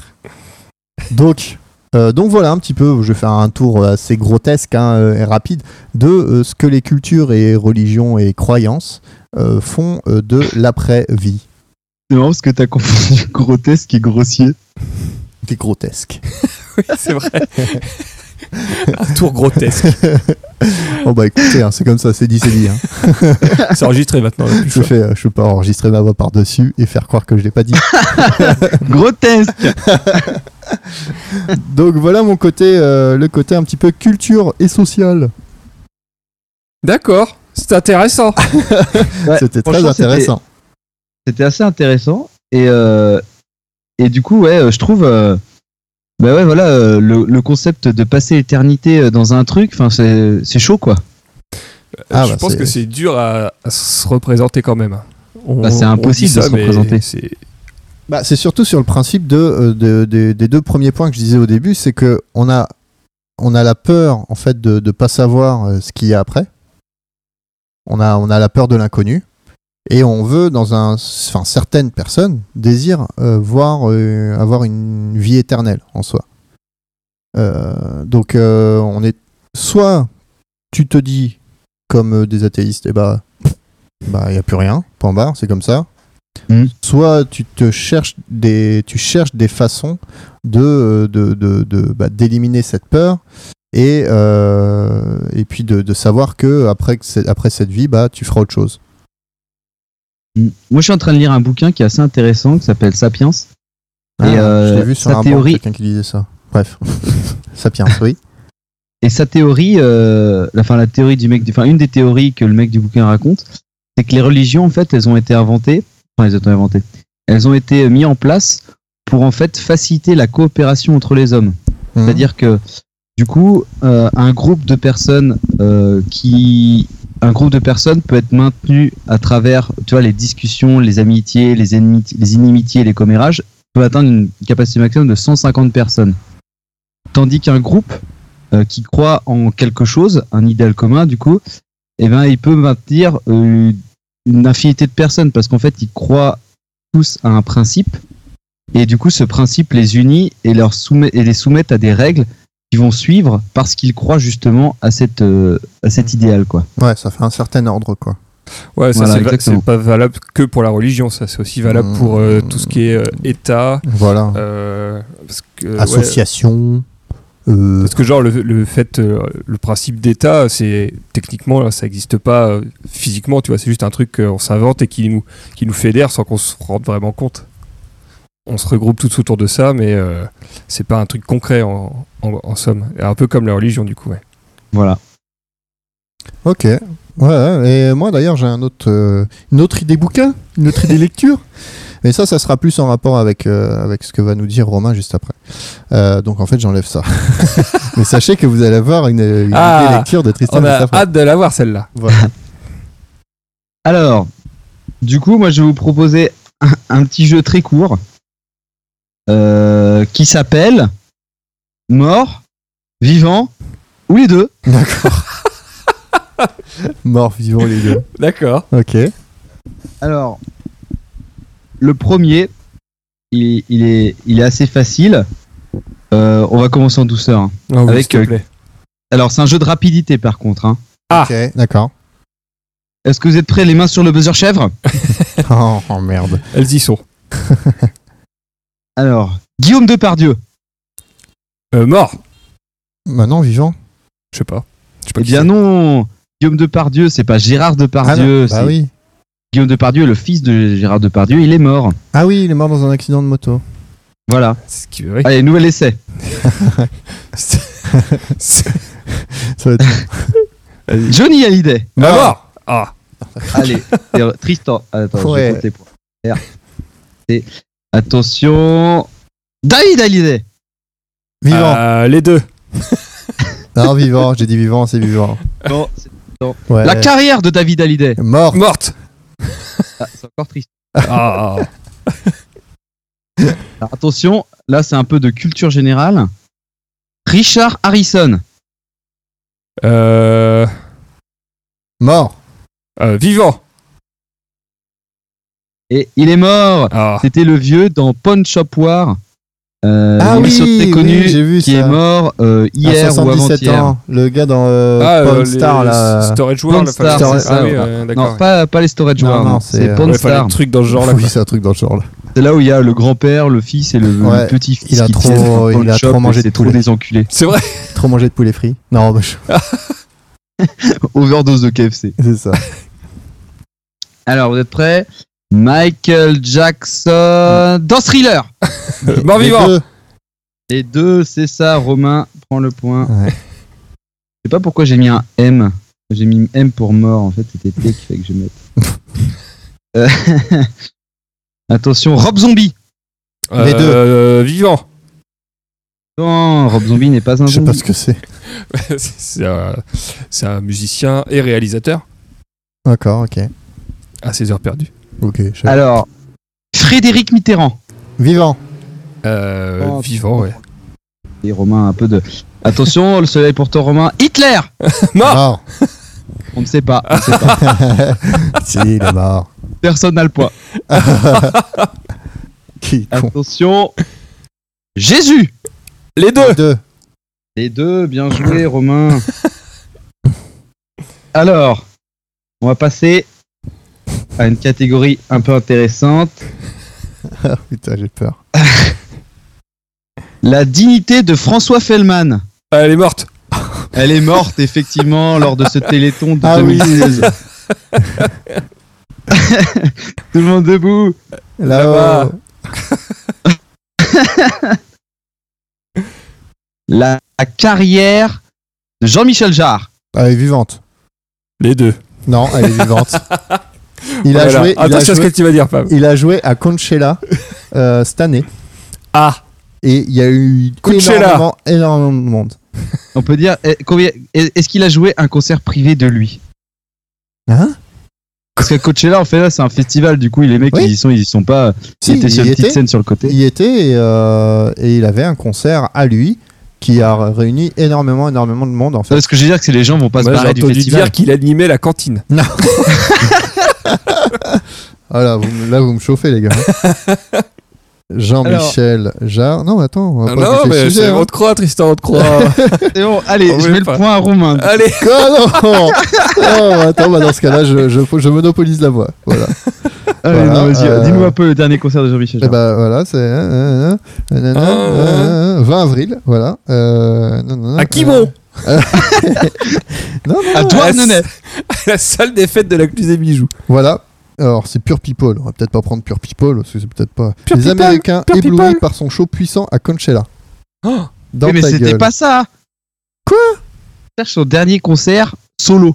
Mais c'est son dernier concert solo. Il était tout mais c'est un festoche. Ce que je veux dire, c'est que si t'as 60 millions de Ah. personnes au festoche, les mecs, tu peux faire. Du coup, je me mets sur Mais scène. parce parce que que- ah, bah, j'ai fait un concert, les mecs étaient là, j'ai fait un concert de 60 millions de personnes. Mais non, parce qu'il y a plusieurs scènes. en Pam, il allait sur scène, il a fait test, test, et hop, il a fait un concert de 60 000 personnes. hein. À Conchella, il y a plusieurs scènes en même temps. Dans ta gueule. Oui, bah du coup, il y a Mais beaucoup moins de obligé, personnes qui sont mais allées t'es pas voir. obligé de rester sur les scènes, tu peux faire plein d'autres choses. Bon, allez, on Tu va mettre, on mort vivant. À part aller voir Jean-Michel Jarre, du coup. non, Parce que sa carrière est quand même. On va mettre mort vivant aux carrières de Jean-Michel Jarre. Voilà. Putain, je sais plus le dernier concert. Sursaut de qu'il a fait. survie à Coachella, tu mets. Non, Sur non, ce, Non, il a fait un concert à Monaco aussi. Bref. on va parler, Il on va parler seul. un peu de George Bush senior. Euh, Ah, il est mort, Il est lui. mort, lui. Eh bien non, il est à l'hôpital. Oh oui, Oh. oh, il est pas loin. Alors, du coup, c'était les deux C'était les deux. Et du coup, la crédibilité de Bill Clinton. Oh, Ah, elle je est sais morte. Oh, elle est morte. Tristan Bah non, mais il a déjà répondu. Elle est décédée, celle-là, je suis désolé pour elle. Je n'ai pas eu de relation sexuelle avec cette femme, on peut Voilà. rappeler ces mots de sa bouche. Ah, on peut. euh, La, les yeux la dans les crédibilité yeux. de Cahuzac Ouais, c'est- aussi. Elle est morte. Ouais, mais c'était mon prochain item. Ah merde. Non, le, le, trou- le trou de la sécu. Euh, le alors, sécu. Elle est morte. euh, le trou de la couche d'ozone, par contre. Ah, elle est morte. Oh, il est vivant. Mort vivant. Il est mort-vivant, il est en train de rétrécir. Ah, non, Ah, il, non, il s'agrandit ou il rétrécit? Rétrécit. Bah donc euh, ça se régénère. Ouais, donc il est mort-vivant. Ah, bah c'est bien, je croyais que ça s'agrandissait. Moi. Ça Non, va. On a arrêté les gaz. euh, On a, on a continué les gaz à effet de serre, mais on a arrêté les gaz qui font des trous, Ah, les aérosols. les aérosols. les pets de pam. Ah non, ça, non, ça, c'est des gaz à effet de serre, ça va plein pot, ça. je te dis qu'à l'heure, il fait chaud. On fait chaud. Alors attention, un virus. Euh, mort vivant.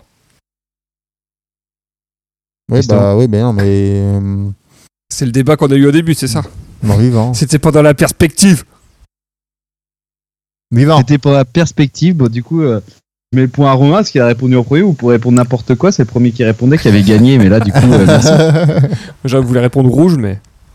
Alors, le slip de Pam dans le Blue Fire.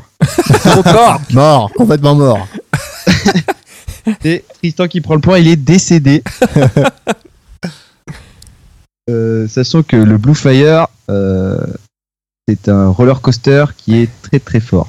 Oh, faut, ça va. hein. C'est un grand 8. C'est un grand 8 euh, Un qui va de 8. 0 à 130 km/h en 2 secondes 5. Tristan, pas l'encyclopédie d'Europa Park. Exactement. Vous pouvez Euh, visiter mon blog euh, europaparkjadore.blogspot.com. euh, la dignité de Romain. Non, Mort elle est vivante. vivante, elle est vivante. Elle est mort vivante ou vivante Elle est vivante. Est-ce qu'on peut débattre un peu de la, sur la- dignité de Fromic Je trouve qu'elle est très présente, euh, elle se porte bien. Par contre, par contre, son ego, lui, est, je note que son ego est très vivant. Toujours vivant? Allez, toujours debout, on met le point à Romain, c'était facile. Allez. Ah merde, ça y est, on en est à 9 à 7 pour Romain. Allez Fromic, C'est je suis Fromic qui gagne la battle. Bah, tu t'es fait niquer sur Jean-Michel Jarre. Non, bah, putain. Vous êtes des enculés. Franchement, je domine la quasi-totalité des jeux. Franchement, vous êtes des enfants. Oh, oh, reviens dans la soirée. C'est quoi ça? C'est la dernière de Jean-Michel Jarre, Oh, en duo avec Tal. Ouais, Bon. est-ce que.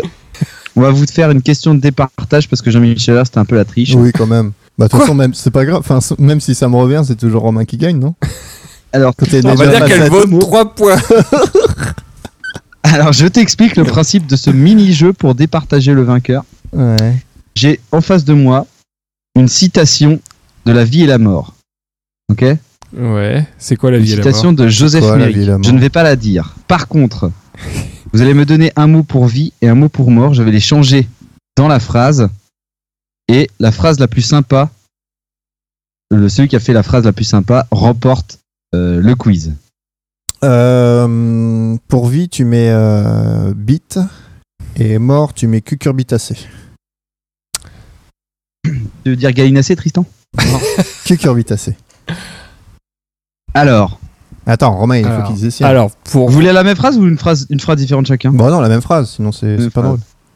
alors, pour vie, tu vas mettre appendice. et pour mort, tu vas mettre euh, pédoncule. Allez, pour, pour Tristan, quand on sait que le cucurbitacé est là, la bite prend toute son importance. Ça se tient. C'est pas mal. pour Romain, quand on sait que le pédoncule est là, le l'appendice prend toute son importance. Ah, j'ai gagné. Je vais, Ouais. voter, je vais voter pour Tristan. Oui. Ouais, mais dès qu'on met bite, effectivement- c'est un peu de la triche. hein, Ah bah, bah, t'as qu'à choisir On autre chose. refera, on refera un autre essai euh, après. D'accord. Très bien. Passons maintenant au petit dossier de Romain.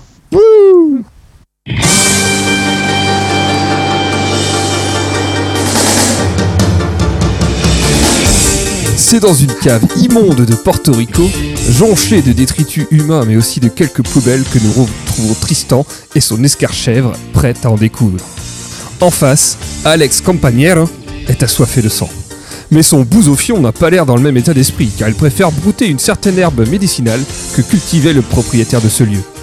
Campagnero veut lancer sa première attaque, mais l'effet de l'herbe altère l'état de son bousophion qui se met à meugler du Bob Marley. Le proprio du bar déclare alors Bousophion out. Les parieurs sont sur les dents. Ils avaient promis un match de titans et ils en veulent pour leur argent.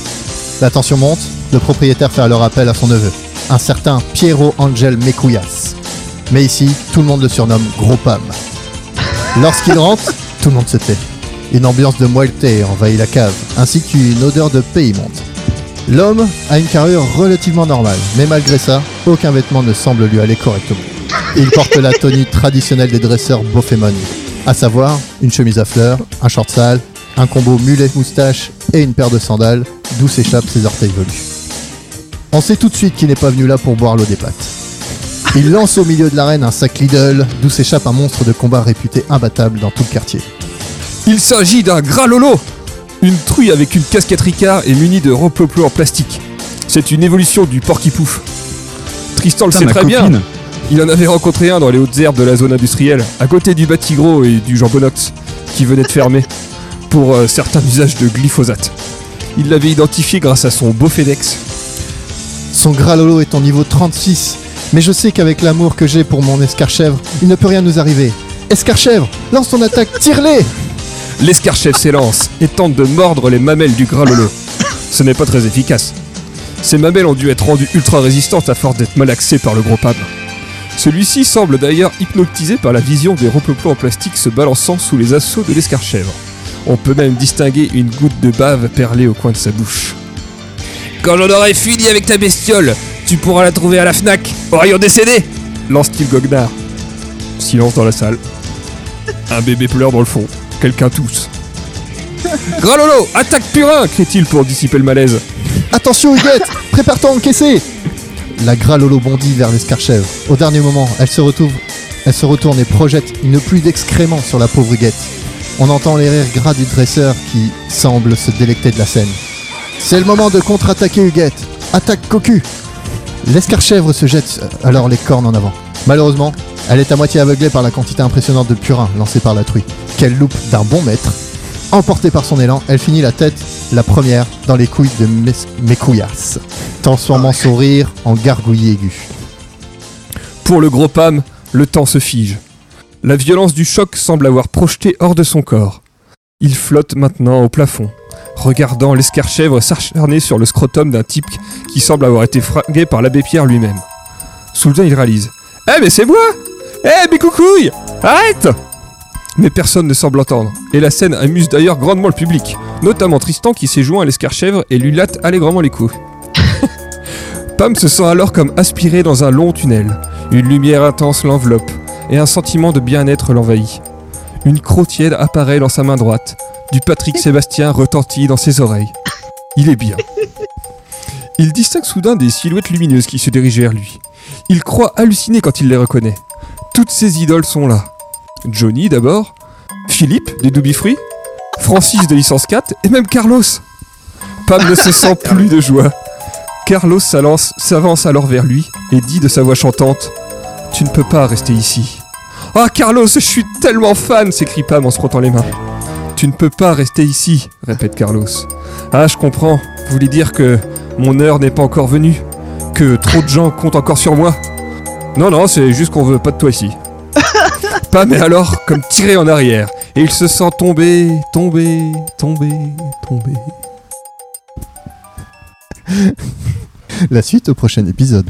Ouais. Ah, C'est mortel. Que d'aventure, que d'aventure, Oh mes là là amis. Oh là là. Mais vous vous demandez sûrement, mais qu'est-ce qui vient de lui arriver à ce gros Pam? Bah oui, c'est bizarre quand Hein? même. Comment est-ce qu'on peut se retrouver dans un état pareil? Eh bien, en fait, il se trouve que Pam vient de vivre ce qu'on appelle communément une expérience de mort imminente. Est-ce que vous en avez déjà entendu parler? Oui. D'accord. Eh ben, je ne parlerai pas pour vous. alors. Au revoir Au revoir C'est tout pour moi. Le dossier était pourri, le jeu était pourri, on arrête On le publiera pas celui-là. Alors, une expérience de mort imminente. Donc, la définition qui est donnée, c'est une expérience subjective vécue dans les situations où le sujet est proche de la mort. Donc ça, c'est une définition qui date de 1975 et qui avait été donnée par le docteur Moody, Oh, il est un peu moody ce gars. sacré docteur Moody, dans son livre qui s'appelait La vie après la vie.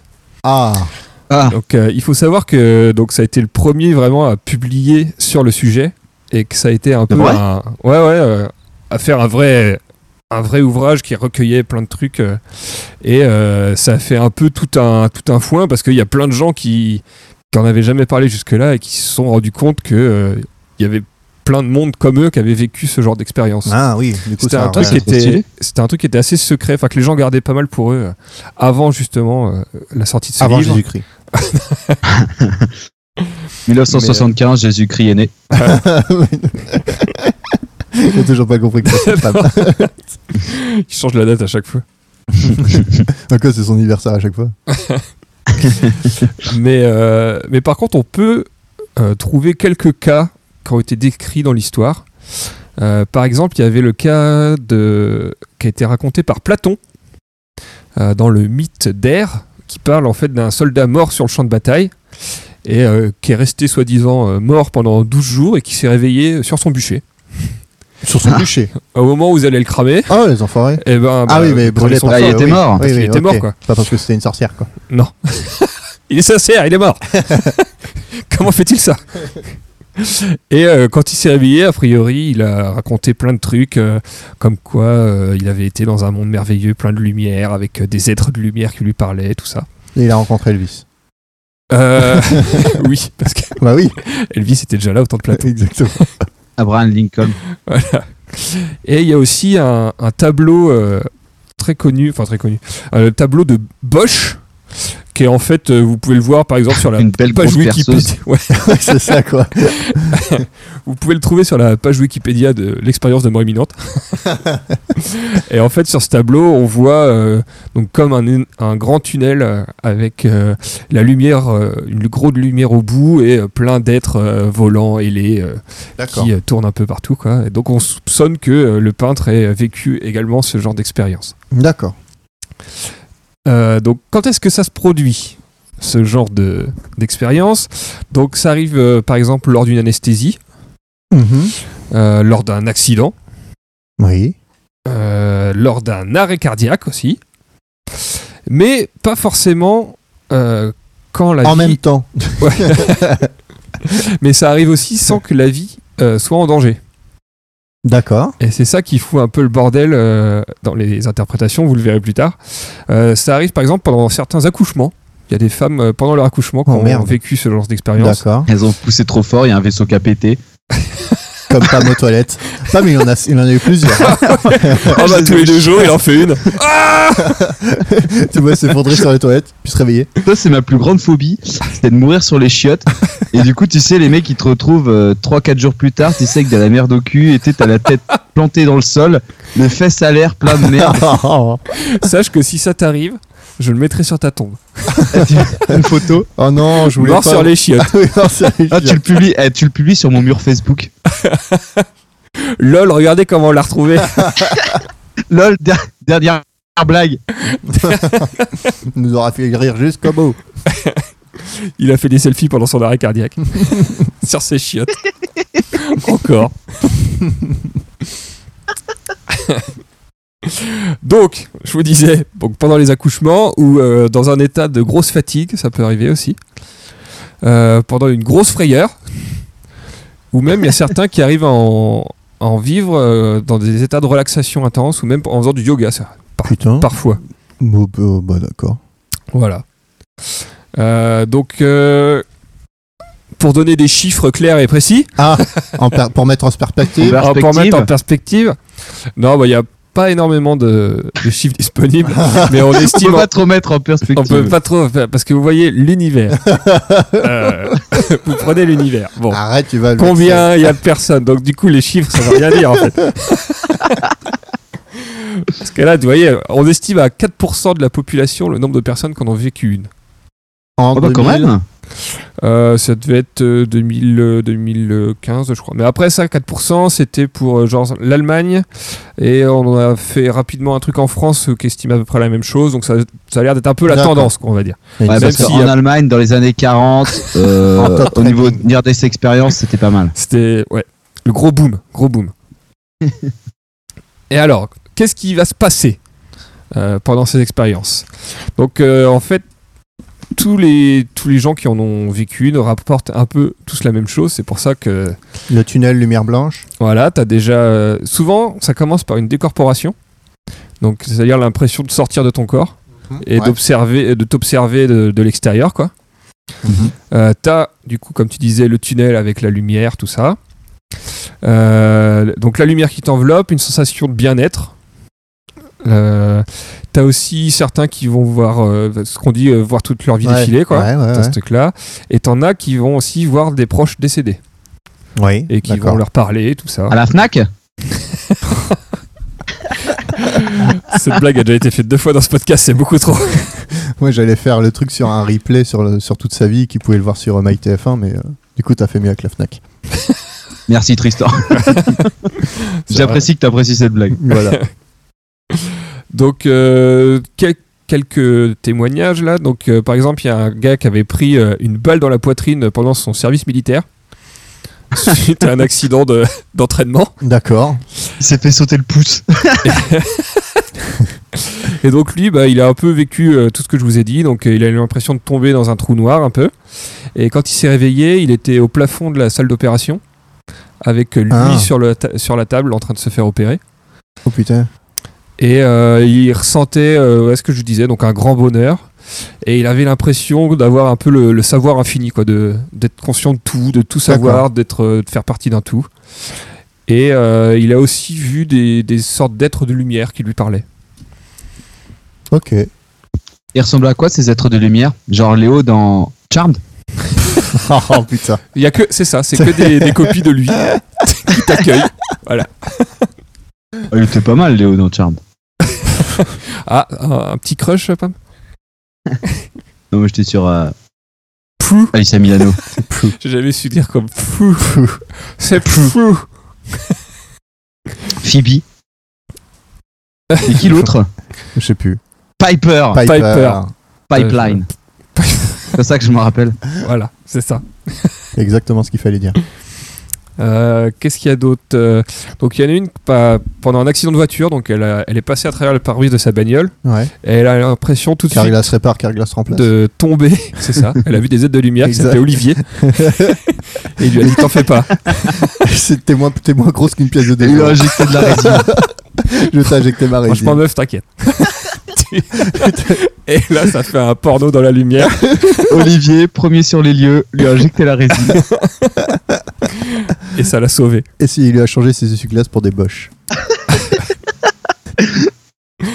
Euh, Il y en a eu d'autres, donc euh, pareil pendant des opérations, qui euh, se retrouvaient donc au plafond, et puis euh, elle se mettait à penser à ses proches, et instantanément elle se retrouvait avec ses proches, donc au-dessus en train de les voir, quoi, Ah, oui. euh, au moment précis, euh, Ouais. les voir faire des trucs, Euh, et il s'avérait que les, les proches faisaient exactement les trucs qu'elle a raconté après, tu vois. Ils étaient au chiottes. Ah. Elle Bah, était vraiment témoin de ce qui se passait. ouais.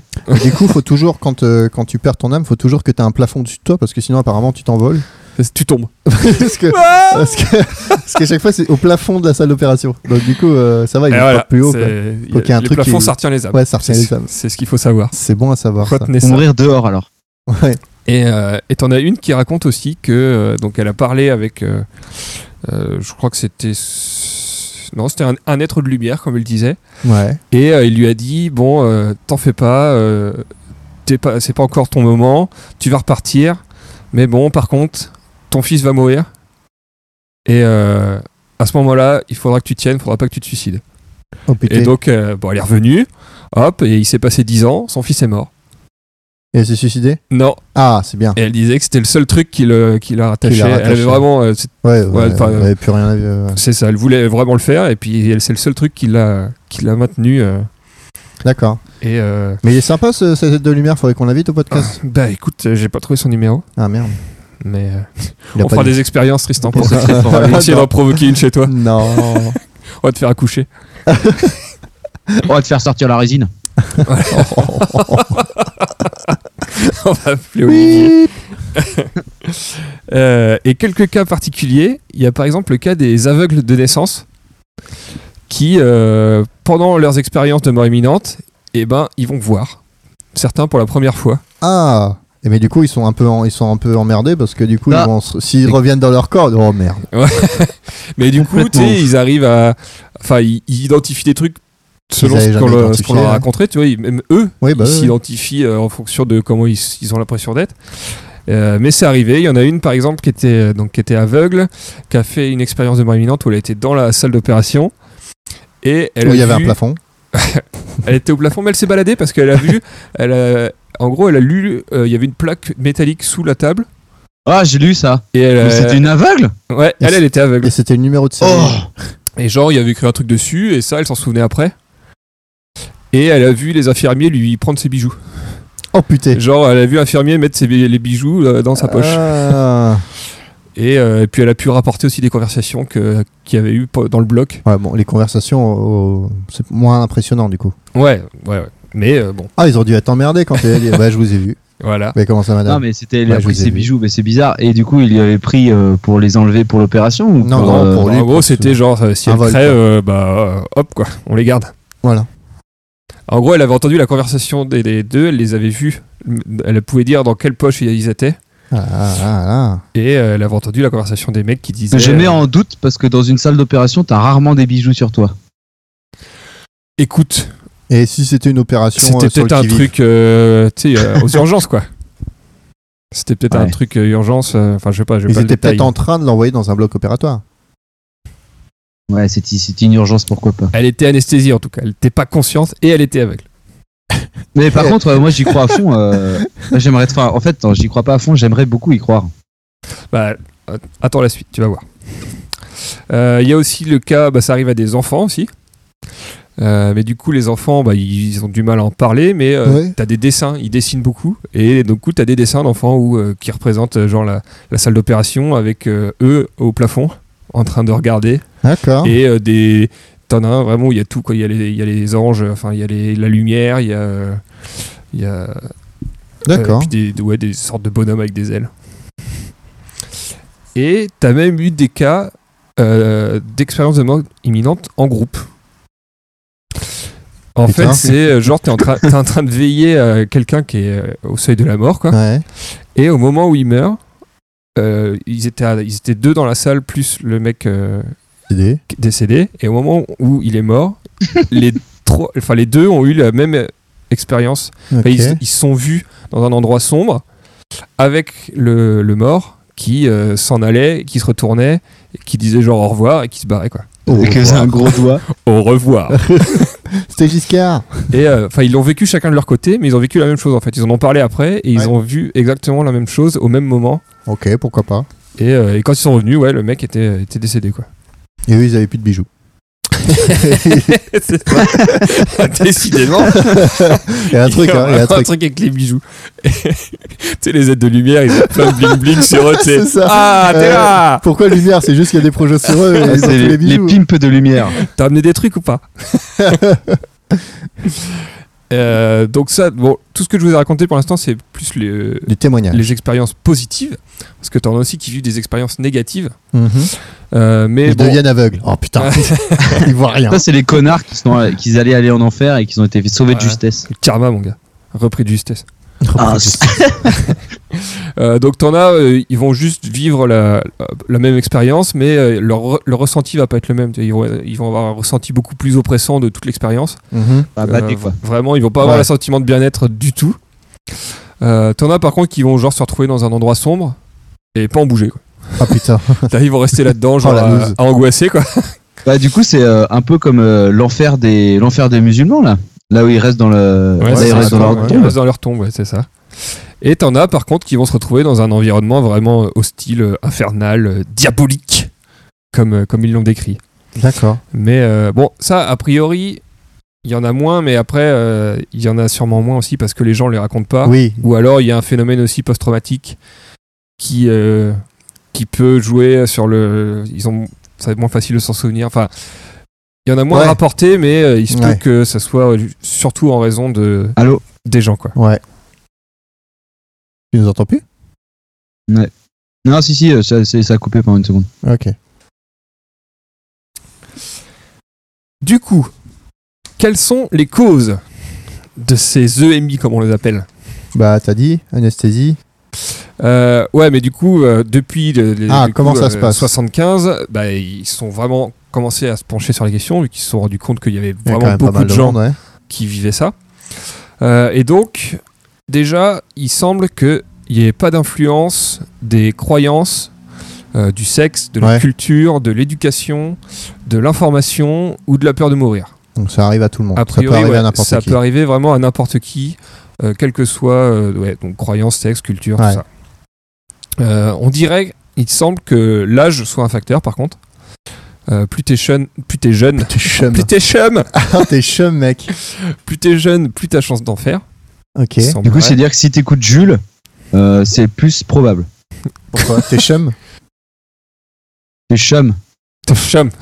Je suis pas au- très au, au point sur la Moi discographie de Jules, bizarre.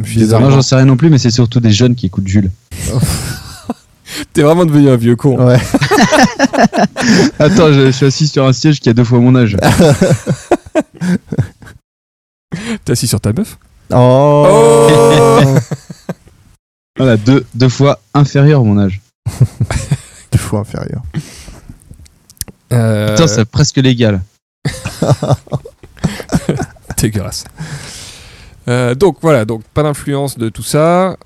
Euh, Enfin, la croyance a un léger impact, mais c'est plus sur euh, l'interprétation que les gens vont en avoir Mhm. que sur l'expérience en elle-même. Ouais. Alors, donc parmi les théories qui ont été euh, évoquées, il y avait d'abord le fait que ça vienne de l'hypoxie. Donc l'hypoxie, c'est quand tu as moins d'oxygène dans le cerveau. Oui. Mhm. Donc euh, et que, Que ça des pourrait, euh, hallucinations ou des voilà. choses comme parce ça. qu'en fait, c'est quelque chose qui arrive genre aux pilotes, euh, les pilotes de chasse Ouais, ouais, qui ouais. sont soumis à des grosses accélérations et à Mhm. ce moment-là leur cerveau, cerveau est en hypoxie et ils rapportaient avoir vécu donc un sentiment un peu un voile gris donc qu'on pourrait éventuellement ouais le- Bah, ça serait normal parce que du coup, ça serait leur âme qui serait coincée dans le cockpit. là, mais derrière l'avion et elle essaye de Elle suivre ah attends-moi Là, il est resté dans la bulle, tu sais, du cockpit. Euh, du coup le voile gris qui pourrait être assimilé au tunnel et Ouais. euh, il rapporte aussi euh, une sensation de bien-être à ce moment-là Et il y a même quand, des hallucinations où ils voient des proches, mais par contre, ils voient des proches qui sont vivants au moment où ils, euh, ils ont l'hallucination. Ça, c'est une caractéristique, ça, des proches vivants. ouais, ils ont jamais rapporté avoir vu des proches décédés pendant ces hallucinations-là. Ça, c'est intéressant, ça. Euh, donc du coup, bah, les disclaimers, c'est que bah, pourquoi ça, est-ce que celui-là il va être constant, c'est pourquoi ça arrive à des personnes indemnes, Oui. à des personnes qui ont rien, quoi. Ouais, ouais, ouais. Et euh, du coup, le fait que ce soit que des personnes vivantes et euh, jamais des personnes mortes, comme euh, tous les gens qui ont vécu des, enfin la plupart des gens qui ont Oui, vécu des E surtout que les personnes mortes, en fait, t'arrives pas à les, t'es- t'arrives pas à recueillir leurs témoignages. J'allais dire, c'est. Non, non, les le- visions qu'ils ont. Ah, qu'ils ont vu des personnes ils ont vivantes. des visions de personnes, ils voient des, Des personnes pendant, qui existent vivantes, c'est ça, qui étaient, qui sont qui sont vivantes, à ce moment moment-là, mais ils ont la vision de, de ces personnes, ont pas de genre personnes quand ils sont dans le cockpit de leur avion, quoi. Ah, C'est intéressant, ça. Voilà. Euh, ils pensaient aussi donc à l'hypercapnie, donc cette fois c'est quand tu as trop de CO2 dans le sang, Ouais, l'inverse. euh, parce que là, euh, allez, un petit point années 50, donc il y avait le docteur euh, Meduna qui faisait euh, respirer du, du CO2 à des schizophrènes pour tenter de les guérir. Ah oui, bah oui, bah, par principe. Ça, ça doit être un copain de notre docteur allemand. voilà. Et euh, les sujets rapportaient donc avoir des visions de tunnels, lumière, euh, des sensations de bien-être et même parfois euh, vivre des décorporations. Mais euh, du coup, euh, bah, toujours pareil, pourquoi ça arrive à des personnes indemnes Et euh, ils rapportent jamais avoir vu des personnes décédées. Et aussi, Et du coup, bon, les, les le- personnes qui font ça en sous-expérience et les pilotes de chasse, elles voient des personnes décédées? Non, justement. Parce que du coup, par contre, les personnes de- de- d'expérience de, de EMI, là, Ouais. elles voient des personnes décédées. Ouais. Ah, Ouais, d'accord. ouais. Elle voit des personnes qui sont décédées. Euh, Et oui, donc euh, euh, pour l'hypercapnie, donc les gens, euh, pourquoi est-ce qu'ils voient pas de personnes décédées? Puis aussi le fait que bon, l'étude soit un peu contestable. Donc euh, ils ont ils ont un peu abandonné ça. Oui, oui. Euh, Ils ont tenté le combo euh, hypoxie-hypercapnie. bah, euh, attends, Comment tu peux faire de- d'être en sur Ah non, CO2 et sous CO2 si t'as plus de CO2, il y a moyen d'avoir moins d'oxygène. Oui, si tu remplaces pardon. le, Oui, le- oui. le CO2, l'oxygène par le Pardon, CO2. ça excusez-moi. Euh, T'en as qui ont essayé de mettre ça aussi sur le dos des endorphines. Donc euh, les endorphines qui peuvent être lib- qui sont libérées dans le cas des en période de stress, tout ça, et On qui également euh, provoquent des sensations de bien-être, euh, peuvent am- amener des, sou- des, des souvenirs aussi. Oui, on a entendu, on a entendu. Putain, Elle Merci. m'a atterri en plein milieu de la tronche. Euh, mais ça, pareil, il y a eu des études qui ont, euh, qui ont écarté cette possibilité.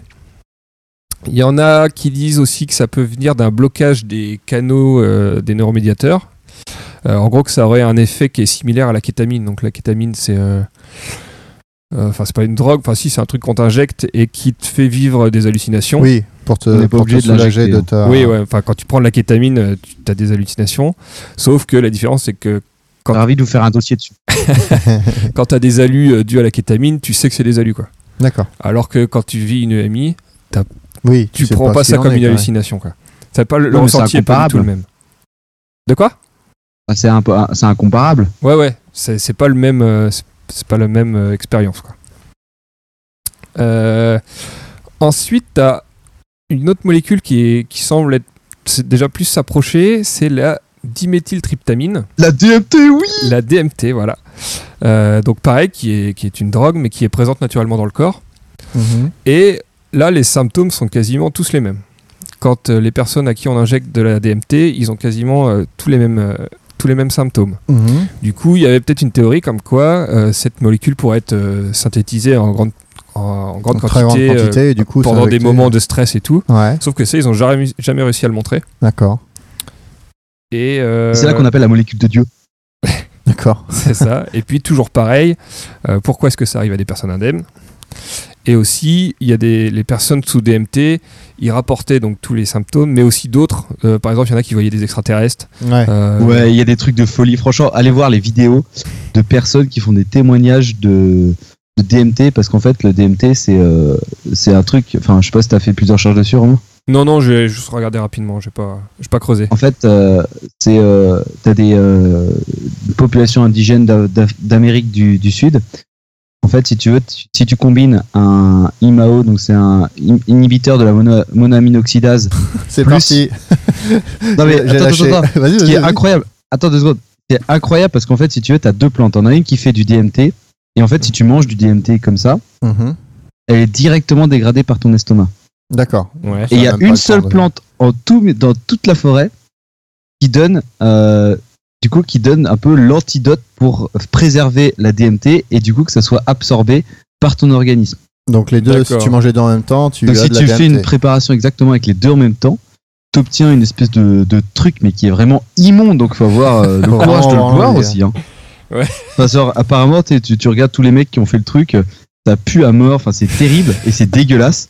Et tu sais, tu le bois et apparemment t'as des alus de gros bâtards pendant. euh, Enfin tu sais c'est un trip C'est un incroyable. peu un truc chamanique, quoi. C'est Exactement, ouais, le truc c'est ça. Et euh, euh, enfin, euh, franchement, euh, allez voir des témoignages de, de gars qui ont pris ou qui se sont fait injecter ou tout ce qu'ils voulaient sur la DMT. C'est trop fou, quoi. C'est chaîne de la DMT Merci. Ah. Voilà, merde, on va terminer sur cette blague.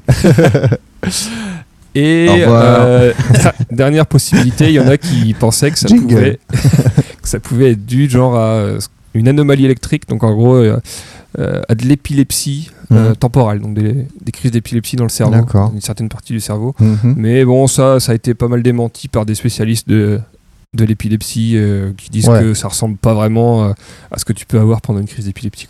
D'accord. Donc, Donc, ils, donc ils sont pas d'accord. Voilà, ça reste encore euh, un vraiment mystère pour le moment. très, très mystérieux, exactement, Tristan. N'est-ce pas Euh, donc il n'y a pas vraiment ouais, donc d'hypothèse qui tienne la route pour le moment, et parce que la cause pourrait, comme le disait Pam, être donc multifactorielle. Ça pourrait être plein de trucs Oui, en même temps.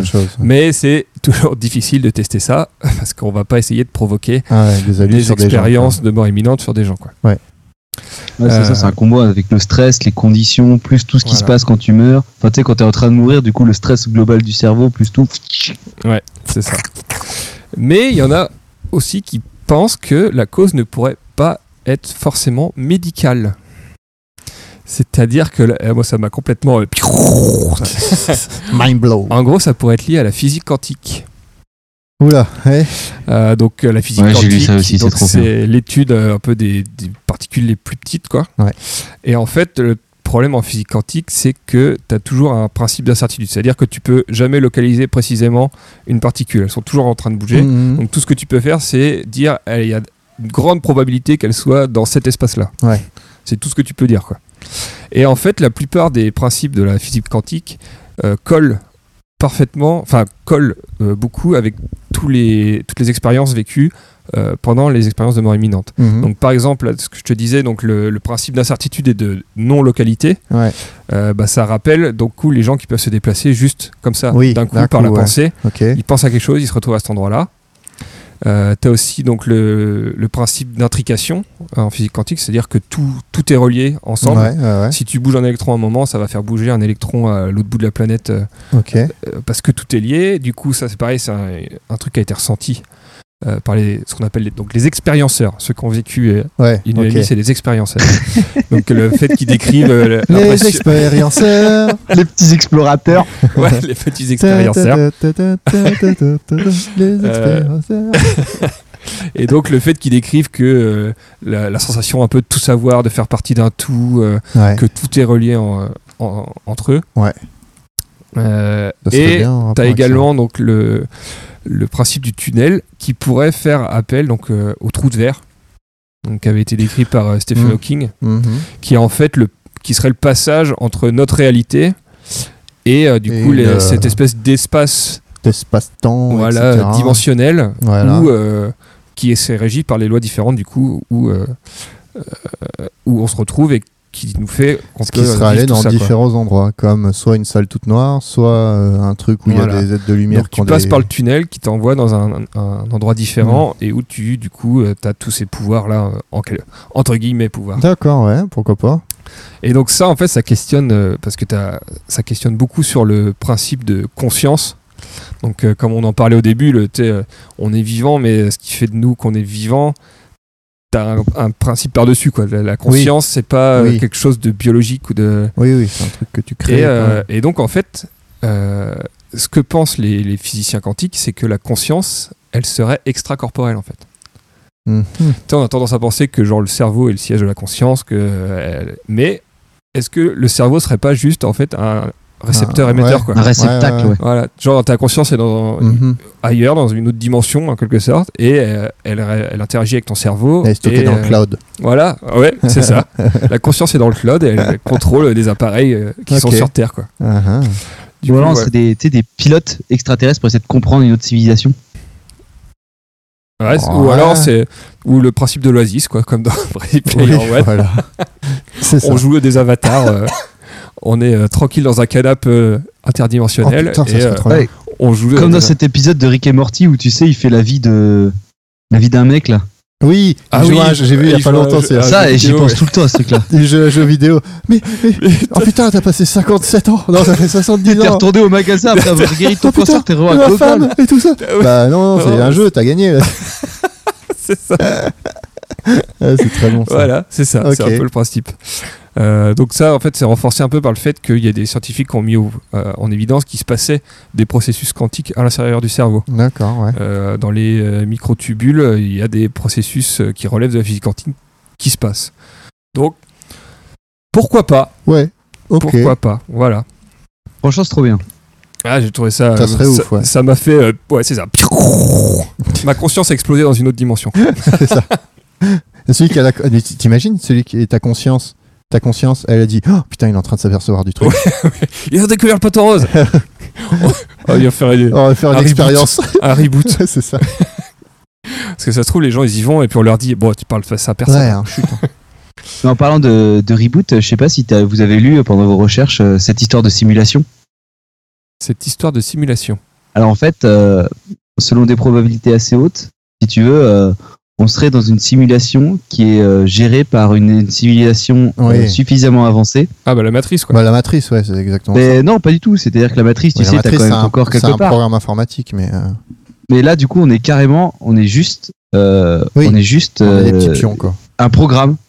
Ah Et ouais, si tu d'accord, veux, tu veux dire, ouais, genre comme, on a- comme ce qu'on fait sur les, les supercalculateurs, quoi. Tu lances une Voilà, simulation de, de 8, qui va durer 8 heures et. euh, Bah, c'est comme dans un épisode de Rick et Morty où il fait des mini-civilisations dans des mini-civilisations dans des mini-civilisations. ah oui, pour produire de sauf l'électricité. que là, ces civilisations, elles sont réelles, quoi. Là, on pourrait être dans une simulation.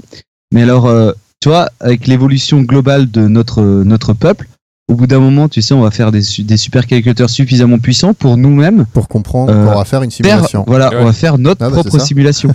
Et du coup, Il y a toujours peux- un chercheur dans Rick et Morty. Ah, mais j'ai trouvé un moyen de créer de l'électricité à partir d'un mini-peuple. Ah putain, il a la même idée que moi. C'est ça. Et Et du ouais, coup, ouais. selon toute probabilité par rapport à l'âge de l'univers et tout ça, on serait suffisamment, enfin, on serait très bas euh, dans la chaîne des, si- des, des simulations. C'est-à-dire que du coup, on est dans une simulation qui est dans une simulation qui est dans une simulation qui est dans une simulation qui est dans une simulation. Et du coup, s'il y a un mec tout en haut de la pile qui débranche la prise, on l'a dans le cul. Ah, S'il y a un orage. J'espère qu'ils ont mis des parafoudres. ok. Et par à foudre. Bah oui. Euh, donc, Pour conclure. Non. donc euh, non, après, voilà, je voulais juste vous parler des travaux un peu plus récents. Donc, en fait, c'est que c'était en, en 2015, il y a un, gars qui a fait sa thèse de médecine là-dessus, en fait. Et c'était un peu, pareil, un des premiers à, amener vraiment le sujet dans la communauté médicale parce que les docteurs ont Oui. pas mal de mal avec ça. Euh, la plupart ils considèrent ça comme juste des hallucinations et puis euh, c'est tout. Et euh, sauf que là, le type, du coup, il a pris une approche un peu, euh, ah bah, un peu plus carrée, quoi. Euh, lui, son but, c'était vraiment de s'intéresser à tout ce qui était antécédents médicaux et les- tous les traitements médicaux antérieurs à l'expérience et pas juste ce qui se Ouais. enfin, ce que le gars avait sur le moment où Ouais, il, ouais. il a vécu l'expérience et ainsi pouvoir étudier un peu euh, les, les facteurs qui pouvaient augmenter les chances d'en faire. Donc il a fait une étude donc rétrospective parce qu'en gros il a euh, pris les dossiers de euh, donc 118 personnes qui avaient fait un arrêt euh, cardiaque. Donc lui il était à, à Reims ou à Rennes, je sais plus. Enfin à Ah, il l'hôpital. est quoi. français en plus. Ouais, ouais, c'est un français, ouais. Euh, François Lallier. Donc, euh, bah, en gros, tout ce que je viens de vous dire, euh, j'ai tout piqué à une conférence qu'il a faite. Ah, d'accord. Donc, vous pouvez aller voir elle est sur YouTube. Et Bah non, c'est c'est assez rien, tu viens de intéressant. le dire. Tu viens de Mais- spoiler. Il est plus fort que moi. D'accord. Euh, et donc, ouais, donc, il a pris euh, 18, 118 patients qui avaient fait des arrêts cardiaques à l'hôpital. Euh, donc parmi ces patients, donc il y en avait 70% qui étaient des hommes, parce que bon, les hommes font plus souvent des arrêts cardiaques Oui. que les femmes. Euh, après, il a étudié donc un peu tous les facteurs, euh, donc euh, le degré d'éducation. Donc il y avait quand même beaucoup de d'éducation donc qui était primaire, secondaire et très peu de d'éducation supérieure. Il y en avait 66% qui avaient déjà entendu parler des expériences de mort imminente avant d'en faire une. Ouais. Et donc, dans, sur ces 118 patients, 15% avaient vécu euh, une expérience de mort imminente. D'accord. Et euh, Putain, c'est ouf là, ça monte quand même à un Ouais, sacré, donc ça sacré voir quoi. que un... Euh, et donc là, il a, il a un peu tout recoupé. Et il, est, donc, il a vu que donc, parmi les facteurs qui diminuaient les chances d'en faire une, donc tu avais a priori le niveau d'éducation. Alors ça, par contre, est-ce qu'il a corrélé ça avec le niveau d'éducation globale de la population? Bah, c'est ça. Après, là, euh, bah, c'est ce que je dis à la fin, c'est que c'est- bon, c'est 118 personnes. Quoi. Oui. Euh, a priori, ce qui diminue, donc c'est le- tout ce qui est antécédent psychiatrique, neurologique, cardiologique. Euh, T'as aussi, a priori, ceux qui ont été réanimés en dehors de l'hôpital, Mhm. qui avaient moins de chances d'en faire. Et Parce aussi, qu'il n'y a pas de plafond. c'est ça. C'était partenu, c'est pareil. Et aussi ceux qui prennent euh, le plus de médicaments. Donc le fait de prendre des médicaments euh, Ouais. au long de ta vie euh, réduirait tes chances d'en faire. D'accord. Et les facteurs qui augmentent, donc comme je vous disais tout à l'heure, l'âge, parce que a priori en dessous de 60 ans, tu as plus de chances d'en faire. Ok. Les femmes ont l'air d'en faire plus. Le fait de connaître les EMI ouais. a l'air d'augmenter aussi. Et ça, il n'avait pas trop les antécédents qui sont rhumatologiques, euh, endocrinologiques et pneumologiques aussi. Donc ça, ça augmente, augmenterait les chances. Ouais, bon, on va Donc éviter. après, Et si tu conduis une voiture rouge Mais ça, par contre, ça, c'est c'est chaud de le dire. Qui fait pas un pont. Ouais, non, Euh, donc après, bon, c'était assez dur de vra- vraiment de tirer des conclusions euh, de tout ça, quoi, parce que ça part un peu dans tous les sens. Ouais, ouais. Mais lui, sa théorie, c'était euh, que, en gros, Si t'es une femme de moins de 60 ans qui a pas pris une médoc et qui, et gros, et qui se fait pas euh, truc dans, dans Eh un ben, bâtiment, Tu, vas- tu vas en vivre une. qui se fait, ouais, qui se fait sur une table d'opération avec un plafond. C'est le plafond le plus important. le plafond, le plafond. le plafond, toujours dit. Non, mais en gros, lui, ce qu'il en, ce qu'il en tirait, c'était que peut-être c'était lié donc à l'état du cerveau. Plus ton cerveau était en bon état, euh, plus tu avais de chances d'en faire. Mais que du coup, est-ce que c'était pas juste que tu avais plus de chances de t'en souvenir Tu vois? Ouais. Est-ce que, ça, ouais. est-ce que tout le monde n'en fait pas une, mais que tout le monde ne s'en souvient pas? Ouais, ouais, ouais, ok. Parce que du Parce coup, tu vois, ce qui diminue, c'est tout ce qui est euh, antécédents psychiatriques, neurologiques, cardiologiques aussi. Donc, euh, tout ça, c'est des trucs qui peuvent euh, Altérer ta mémoire. altérer ton- globalement, ouais. Ouais. Et, mais bon, après, le problème, c'est que ça marchait pas avec tout ce qui était euh, antécédents endocrinaux. Parce que, genre, le, le diabète. Parce que le diabète, ça peut aussi avoir des effets sur ton Mhm. cerveau. Mais de par déjà même- sa population de départ qu'il a pris sur les arrêts cardiaques, euh, le gars il était déjà pratiquement biaisé. Bah, c'est ce qu'il dit aussi, ouais, c'est que bon, on peut pas faire provoquer ce genre de truc sur des, des patients Oui, sains, donc il faut chercher, prendre quoi. des gens qui sont quand même malades, à la- enfin qui en ont vécu un, donc qui avaient déjà quand même des problèmes, quoi. Ouais. Euh, donc c'est un peu la conclusion, c'est que il est un peu, enfin, peut toujours pas conclure dessus, faut, mais il y a pas mal de de- d'études qui se lancent. Du coup, il y a une en Belgique, ils en font pas mal. euh, Il y a une unité de recherche qui est dédiée à ça maintenant. Euh, J'avais vu un reportage dessus. Et puis après, il faudrait faire des, des, ouais, des études plus puissantes, quoi, sur plus que euh, 120 Oui, personnes. oui, oui, c'est sûr. Euh, Peut-être euh, rien qu'au niveau national, on aurait plus de National national, plus de réponses. Donc voilà un peu où on en est là-dessus. Donc c'est c'est un peu tout le début. Et, Ouais, c'est euh, mais ça commence à être euh, reconnu petit à petit. Donc euh, on, entendra peut-être beaucoup plus parler euh, dans les années à venir. D'accord. Voilà messieurs, Eh ben, très bien. ce que j'avais à dire. C'est tout ce que j'ai à dire. C'est tout pour moi. Euh. C'est vraiment euh, bien traité comme sujet. C'est Ah bah merci, c'est lui qui a tout fait. hein. Moi j'ai tout repris mot à mot. Non, mais je voulais. Enfin, j'ai- pas réussi à trouver sa thèse, c'est un peu dommage. Euh, D'habitude, elles sont en, li- en libre accès, mais là. pff. Mais il y, a plein de livres euh, assez intéressants qui ont l'air de traiter de ça, euh, mais je m'en souviens plus. Genre Franklin à la page, à la plage ou. euh, Voilà. Hmm. Euh, Franklin fait une EMI. Martine. Martine revoit mamie. Martine fait une overdose. Martin pour de la DMT. Bon, eh ben écoutez, c'est très bien ça. C'est très intéressant. Alors, Mm. moi, euh, du coup, pour cette dernière partie du podcast, je vais faire un truc un peu particulier. Ah, des trucs particuliers. Ah, Je vais vous inviter à faire appel à votre imagination. ah bah non. Imagination. Alors, euh, pour ce petit jeu, c'est pas vraiment un jeu au final, euh, je vais vous inviter, enfin, on va discuter ensemble de notre vision de ce qu'est euh, un paradis pour euh, les rochers. Pour les rochers. Le paradis des Alors, rochers. selon, selon vous, euh, quel, quel est, quel, quel est le me- la meilleure situation possible? Pour les un rochers. rocher Alors, je pense déjà qu'il faudrait pas qu'il y ait d'eau. Il n'y a pas d'eau. Parce Il y a que, pas d'eau. Pourquoi il n'y a pas d'eau parce que déjà? l'eau, alors- ça érode. Ouais. L'eau, ça bouffe le Ça rocher. lui fait mal. Donc, Du coup, ça serait un monde sans eau. Voilà. Ouais. Très sec. Très, très sec.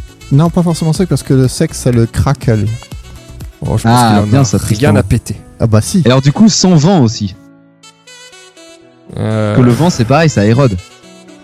Ouais, ouais. Ok. Mais je pense qu'il faudrait qu'il y, aurait des- il y aurait des genre des baignoires de, de chaleur où il pourrait se transformer en lave, tu vois.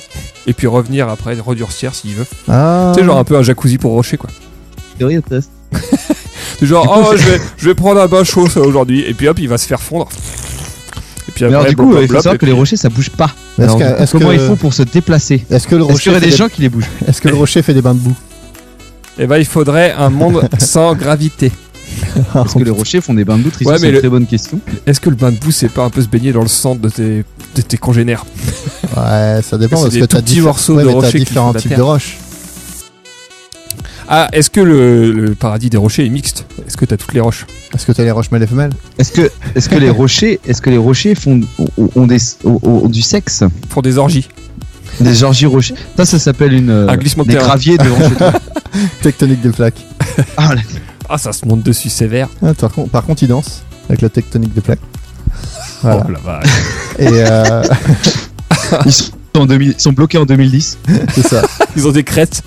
Alors, est-ce, qu'on pourrait ré- récapituler rapidement ce qu'on peut dire Euh, Parce qu'on en a pas mal à faire. Alors, parce que, attends. Alors. Euh, du coup, il faut trouver un moyen qui bouge par contre. Parce que si le paradis, si tu bouges pas, c'est peut-être Et un bah, peu du coup, chiant. la gravité, je trouve, un monde sans gravité, je trouve c'est super bien. Ouais. Ça leur Donc, permet. du coup, les astéroïdes, ça serait un peu le paradis des roches. Mais oui, l'espace, c'est le paradis des rochers. voilà. Donc c'est dans le paradis des rochers, c'est dans l'espace. Et quand un rocher se conduit mal euh, dans l'espace, il est projeté en enfer, donc sur une planète. sur une planète et il doit y rester. Donc en fait la Où Terre il y a pour- plein d'eau. S'il survit vent. à l'entrée dans l'atmosphère, Ouais, et en fait un astéroïde bah, c'est un- une, pierre qui, va au- au- en enfer. il se pose Non, en fait, et après il subit, il subit sa Il race subit tout avec de jusqu'à l'érosion. devenir un tout Est-ce qu'on machin. dire que la Terre, c'est un peu l'enfer des rochers? C'est ça, ce que je disais là. Voilà. Ouais. Et en fait, il va faire partie après du truc jusqu'à ce que ça se désagrège et qu'il retourne dans l'espace. Exactement. Retour, tu vois. C'est un peu comme, euh, le- comme il a la- remis ses karmas à zéro. Là, il a fait, ouais, euh, l'hindouisme. il a mis sa mana Il a fait l'hindouisme. à zéro et il peut repartir après. C'est ça. Donc les rochers sont des hindous. Les hindous. Voilà. Les rochers. Ce sera ma conclusion. Et je j'accepte, j'accepte ces conclusions. Eh bien, vous relevez le défi du paradis des rochers euh, avec brio. Alors maintenant, est-ce que vous pourriez me décrire, euh, j'ai passé à celui-là, le paradis d'une maison alors, Alors, la grande question, c'est est-ce qu'il faut qu'elle soit habitée, à ton avis? Est-ce que c'est ça? Est-ce que c'est Moi, Bah, je pense que du oui, coup, parce que moi, ça je pense que oui. l'entretient. Bah oui, parce que Quel est le but Quel est le but d'une maison au final C'est d'être habité. donc il faut qu'il y ait beaucoup de gens. Faut qu'il y ait une famille. Faut qu'il y ait des familles en attente. Alors, Je pense qu'il faut qu'elle ait le choix. Est-ce qu'elle a envie de subir des gamins ou pas Ou elle veut juste une petite vieille qui regarde la télé C'est ça. est-ce qu'elle veut se faire dessiner dessus quoi Parce Ah qu'après ouais. du coup, euh, la maison au final ça abrite des intempéries. Parce que tu vois, je pense que ça dépend de. Faut qu'elle ait le choix parce que tu vois, les maisons jeunes, je pense qu'elles aiment bien avoir des gosses, mais Ouais. les vieilles baraques, euh, bon, elles veulent juste être tranquilles. Elles veulent mettre leurs pantoufles. Voilà. Et, et qui dit que les vieilles, les vieilles baraques dépriment pas et voudraient pas voir un couple de jeunes s'installer et tout refaire à l'intérieur, tout casser, se faire casser Ah, de l'intérieur. Casse-moi tout là-dedans. Casse-moi l'intérieur. Ah, après, je ne sais pas, je ne sais pas. On ne leur demande jamais leur avis pour te dire. Mais est-ce que l'entrée dans une maison n'est pas synonyme d'une pénétration Est-ce que c'est pas Et- un acte sexuel Et est-ce que retaper une vieille maison n'est pas un peu une réincarnation en soi? De la cougar je veux dire, tu donnes une nouvelle vie à ta maison, comme on dit. Hein. Oui, Une nouvelle maison pour une nouvelle vie, euh, ce n'est pas choisi au hasard. Donc, réincarnation Donc, de maison. Réincarnation de maison par un couple plus jeune. Voilà, donc plus bouddhiste du coup. Les maisons sont plus bouddhistes. sont plus bouddhistes. Du coup, une maison qui se fait raser alors. Et donc Une elle arrive à la fin de sa vie, donc elle a vu un peu tout ce qui se passait Et dans bah, une c'est juste que sa réincarnation a foiré. Elle a été mauvaise. Et du coup, elle se réincarne en tas de pierres. En tas de pierre, qui est une version un peu moins bonne Et qui derrière se traduira par du remblai. et qui finira en route. Est-ce que du coup, est-ce que du coup la maison, dans le chemin d'accès. maison, ça serait pas la maison, ça serait pas l'enfer du caillou Ah, tu dire que. Ah, Ah, bah, non, quand, non. quand le caillou en a pris suffisamment dans la gueule pour être suffisamment petit pour être utilisé en maison, en sable en sable, dans Et les de redevenir un muret. Moi, je pense qu'en fait, c'est c'est un système de réincarnation. Donc là, on est plus sur du bouddhisme. ouais, ouais. Là, Parce que là, du coup, on a dit que c'était euh, que euh, du coup, elle se réincarnait en moins ou en meilleur. Voilà, soit elle se réincarne, réincarne bien, du coup elle est retapée, soit elle se réincarne mal et elle est détruite. Ah du coup une maison retapée, c'est une, une renaissance quoi, voilà, ça. c'est une renaissance, C'est une deuxième mais- vie. Voilà, On part là-dessus. on est là-dessus. On part là-dessus. Voilà. Très bien. Bah vous avez encore une fois relevé le défi. Donc il n'y en a plus que deux autres. hein. J'en ai passé deux autres. Oh, ça m'amuse. Alors, est-ce que vous pourriez me décrire le paradis des arbres? Alors là par contre faut qu'il y ait de l'eau et de la terre. Là faut, que, faut que ça y aille quoi. Ouais, ouais. Faut que ça donne, faut qu'il y ait du soleil pour tout le monde. dire, c'est une terre sans homme. Ah bah non, parce que sinon on n'a pas de dioxyde de carbone. Je pense qu'il faut qu'il y ait un multiple soleil. Il faut qu'il y ait des, plusieurs soleils, tu vois. Ah, t'es sûr? Bah, Parce Du coup, que- il n'y a jamais Mais de le nuit. soir, le Du coup, soir, c'est pas euh, possible. ouais, faut qu'il y ait une nuit. Non mais qui, qui se couchent et qui. Mais pour que. En fait le but c'est que tous les arbres en aient, tu vois. Parce que le problème c'est que toi dans la forêt, bah t'as les gros arbres qui cachent le soleil pour les petits. Oui. Et du coup les petits bah ils se font bien baiser et puis ils crèvent. Ouais. Bah non, ils attendent ait- que le gros. Non, non, Non. ils attendent que le gros tombe pour pouvoir se pousser. Ah bah oui, bah enfin ils ont pas le temps. Hein. gros, Ah si si, ça attend vachement longtemps un arbre. hein. J'attendrai. bon, Je l'aurai. c'est pas fini maintenant. ah, c'est pas tout, mais j'ai faim moi. Oh là là. Eh grand con. Donc- un tout petit machin qui te tape sur, le, sur la cheville. là. Bon, tu la bouges ta merde. Ça fait 1500 ans que j'attends Oh la là. vache. Et alors du coup, euh, est-ce qu'on pourrait pas dire, est-ce que, est-ce qu'un arbre au milieu d'une plaine au final, ça serait pas super pour lui? Oh, il s'emmerderait, il serait tout seul quand même, le pauvre. Ah, euh, attends, à part- Est-ce qu'il faut quand même des copains. On dit que l'arbre, il faut des copains. Euh, Bah, qu'est-ce qui fait chier un arbre en soi? Les animaux. Euh, les et animaux, alors, du coup, les animaux les peuvent le éclairs. chercher. Les Le éclairs. week-end. Oui, des oiseaux et des nids d'oiseaux. Moi, je pense que les arbres sont assez Le contents week-end. d'avoir des nids d'oiseaux. Ah, tu crois Ouais, mais un pivert, un nid d'oiseau. Est-ce qu'il y a du lichen au paradis des arbres moi? C'est la question que je me pose. C'est un peu un Moi, je parasite. pense qu'il y en a pas, moi. Moi, je Moi j'avais en compris week-end. Ah, le Il y a des week-end. week-ends. Les arbres aiment bien les week-ends. Donc le paradis, il faudrait que ce soit tout le temps le week-end. Les arbres vont au boulot toute la semaine. Ils sont bien contents d'être en week-end à la fin de la Eh semaine. oh, J'ai assez fait de CO2 comme ça. Ah, C'est ça, bon. hein. Fait turbin là. C'est bon. Parce que, hein, Par contre, Tristan, je vais répondre efficacement à ta question du groupe. C'est-à-dire que le vent est terrible, encore une fois, pour les arbres parce qu'il les fait tomber et que la forêt est là- est là pour protéger les arbres des assauts du vent. Voilà, donc pas de vent au paradis. Pas de vent au paradis. Ah Peut-être du coup un arbre solitaire au milieu d'une plaine sans vent. Ah, Est-ce ouais. que le vent les rendrait pas quand même plus forts? Parce que du coup, tu sais, ça les renforce. Non, je pense pas tout seul, mais genre espacer juste de la, la bonne euh, distance pour que les autres profitent du soleil aussi. Est-ce que, est-ce qu'un arbre qui ne serait pas dans un, dans un système solaire comme le nôtre, donc n'aurait pas de saison et resterait en été, serait au paradis? Ou au printemps, en tout cas. Ouais, du coup, un printemps éternel. Est-ce qu'un printemps éternel lui irait ou est-ce qu'il est, il doit obligatoirement avoir un espèce de cycle? Bah, c'est pour faire des que- reproductions, tu sais. Est-ce que le cycle de réincarnation d'un arbre n'est pas Est-ce qu'il peut pas genre choisir sa saison? Genre moi je, je me sens mis en automne, tu vois, j'ai plus de feuilles, Ah, puis il y a un quart de Euh. planète euh, sur chaque saison. puis il se déplace Bah ouais. en métro d'arbres. Ouais, ce soir on va au ski. Hein. Oh. Par contre, c'est vrai que si on peut métro. sortir un peu du paradigme de l'arbre, est-ce que ça le fait pas chier d'être euh, toujours au même endroit? Bah, Non, moi je pense qu'un arbre ne réagit pas comme un humain, donc il aime bien être chez lui. De toute façon, c'est ses racines c'est qui très communiquent. sédentaire. C'est c'est ses racines. C'est racine, mon gars, c'est gravé dans la roche. qui- ah bah non, la roche elle est de... euh, non. C'est plus les C'est bébés, le c'est les, bébés arbres qui font un peu un voyage initiatique. euh, la graine qui est portée par le vent et qui fait genre ah Mais l'arbre en lui-même, une fois qu'il est arbre, il est genre là, Eh, ici c'est chez moi. c'est ma terre. Que tu. Alors je vais cacher la lumière au petit enculé là. oh non Achetez-la avant Ah bah super non, non, ce principe. Tu sais, je le vois très bien, c'est le petit cœur qui était déjà en train de se foutre de la crème solaire, tu sais. Et puis il y a un machin qui se pose à côté et qui pousse deux fois plus vite. Oh bah super sur les plages. Oh bah ça fait longtemps que ça coulait ça. Ah puis il prend toute mon eau en plus Louis de Funès l'arbre. Mais bibi Puis quand il perd ses feuilles, si on le fout plein sur le petit, il dit Oh putain, ça recommence. Ah bah voilà, on voit plus rien. Ah, ah là, on est jusqu'au cou là. Ah et puis ça sent la mort hein C'est pas tant qu'à le nez dedans hein Grand Ça con commence à fermenter. Oh putain. Alors, est-ce qu'on pourrait conclure sur le paradis des arbres? Ah, oui, Ah, c'est, c'est, c'est plus abstrait hein, j'ai un peu plus de mal. Déjà, il est tout seul. Moi je pense que le problème c'est... Voilà, Il moi je pense que le problème des arbres c'est les relations de voisinage. Donc du coup il faut les, les espacer tu vois. Vous les, les espacer, mais Donc du coup. pas de vent, Il y a un dieu maître ruban. et comme ça tu peux les espacer autant que tu veux. Dieu maître ruban. Ah, vous n'êtes les pas, vous n'êtes pas à 10 Alors, mètres. monsieur, on a dit qu'à la brocante, vous avez un espace de 5 mètres. Commence pas à déborder sur les autres. Non, y a mais ça dépend vachement des variétés après. Non, alors je pense qu'il faut un, Oh, un monde sans ombre. Faut pas qu'il y ait d'ombre. Oh C'est le paradis, non, hein, non, c'est le paradis, on Ah, fait ce qu'on veut, des arbres. hein. Tu fous pas d'ombre, du coup tout le monde a du soleil. Non, et des fois, il y a des arbres qui aiment pas le soleil.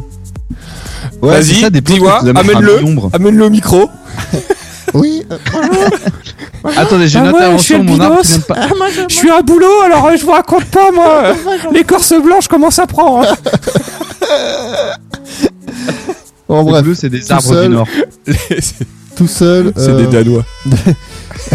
Mais ça grandit Bon. vite, un boulot. hein.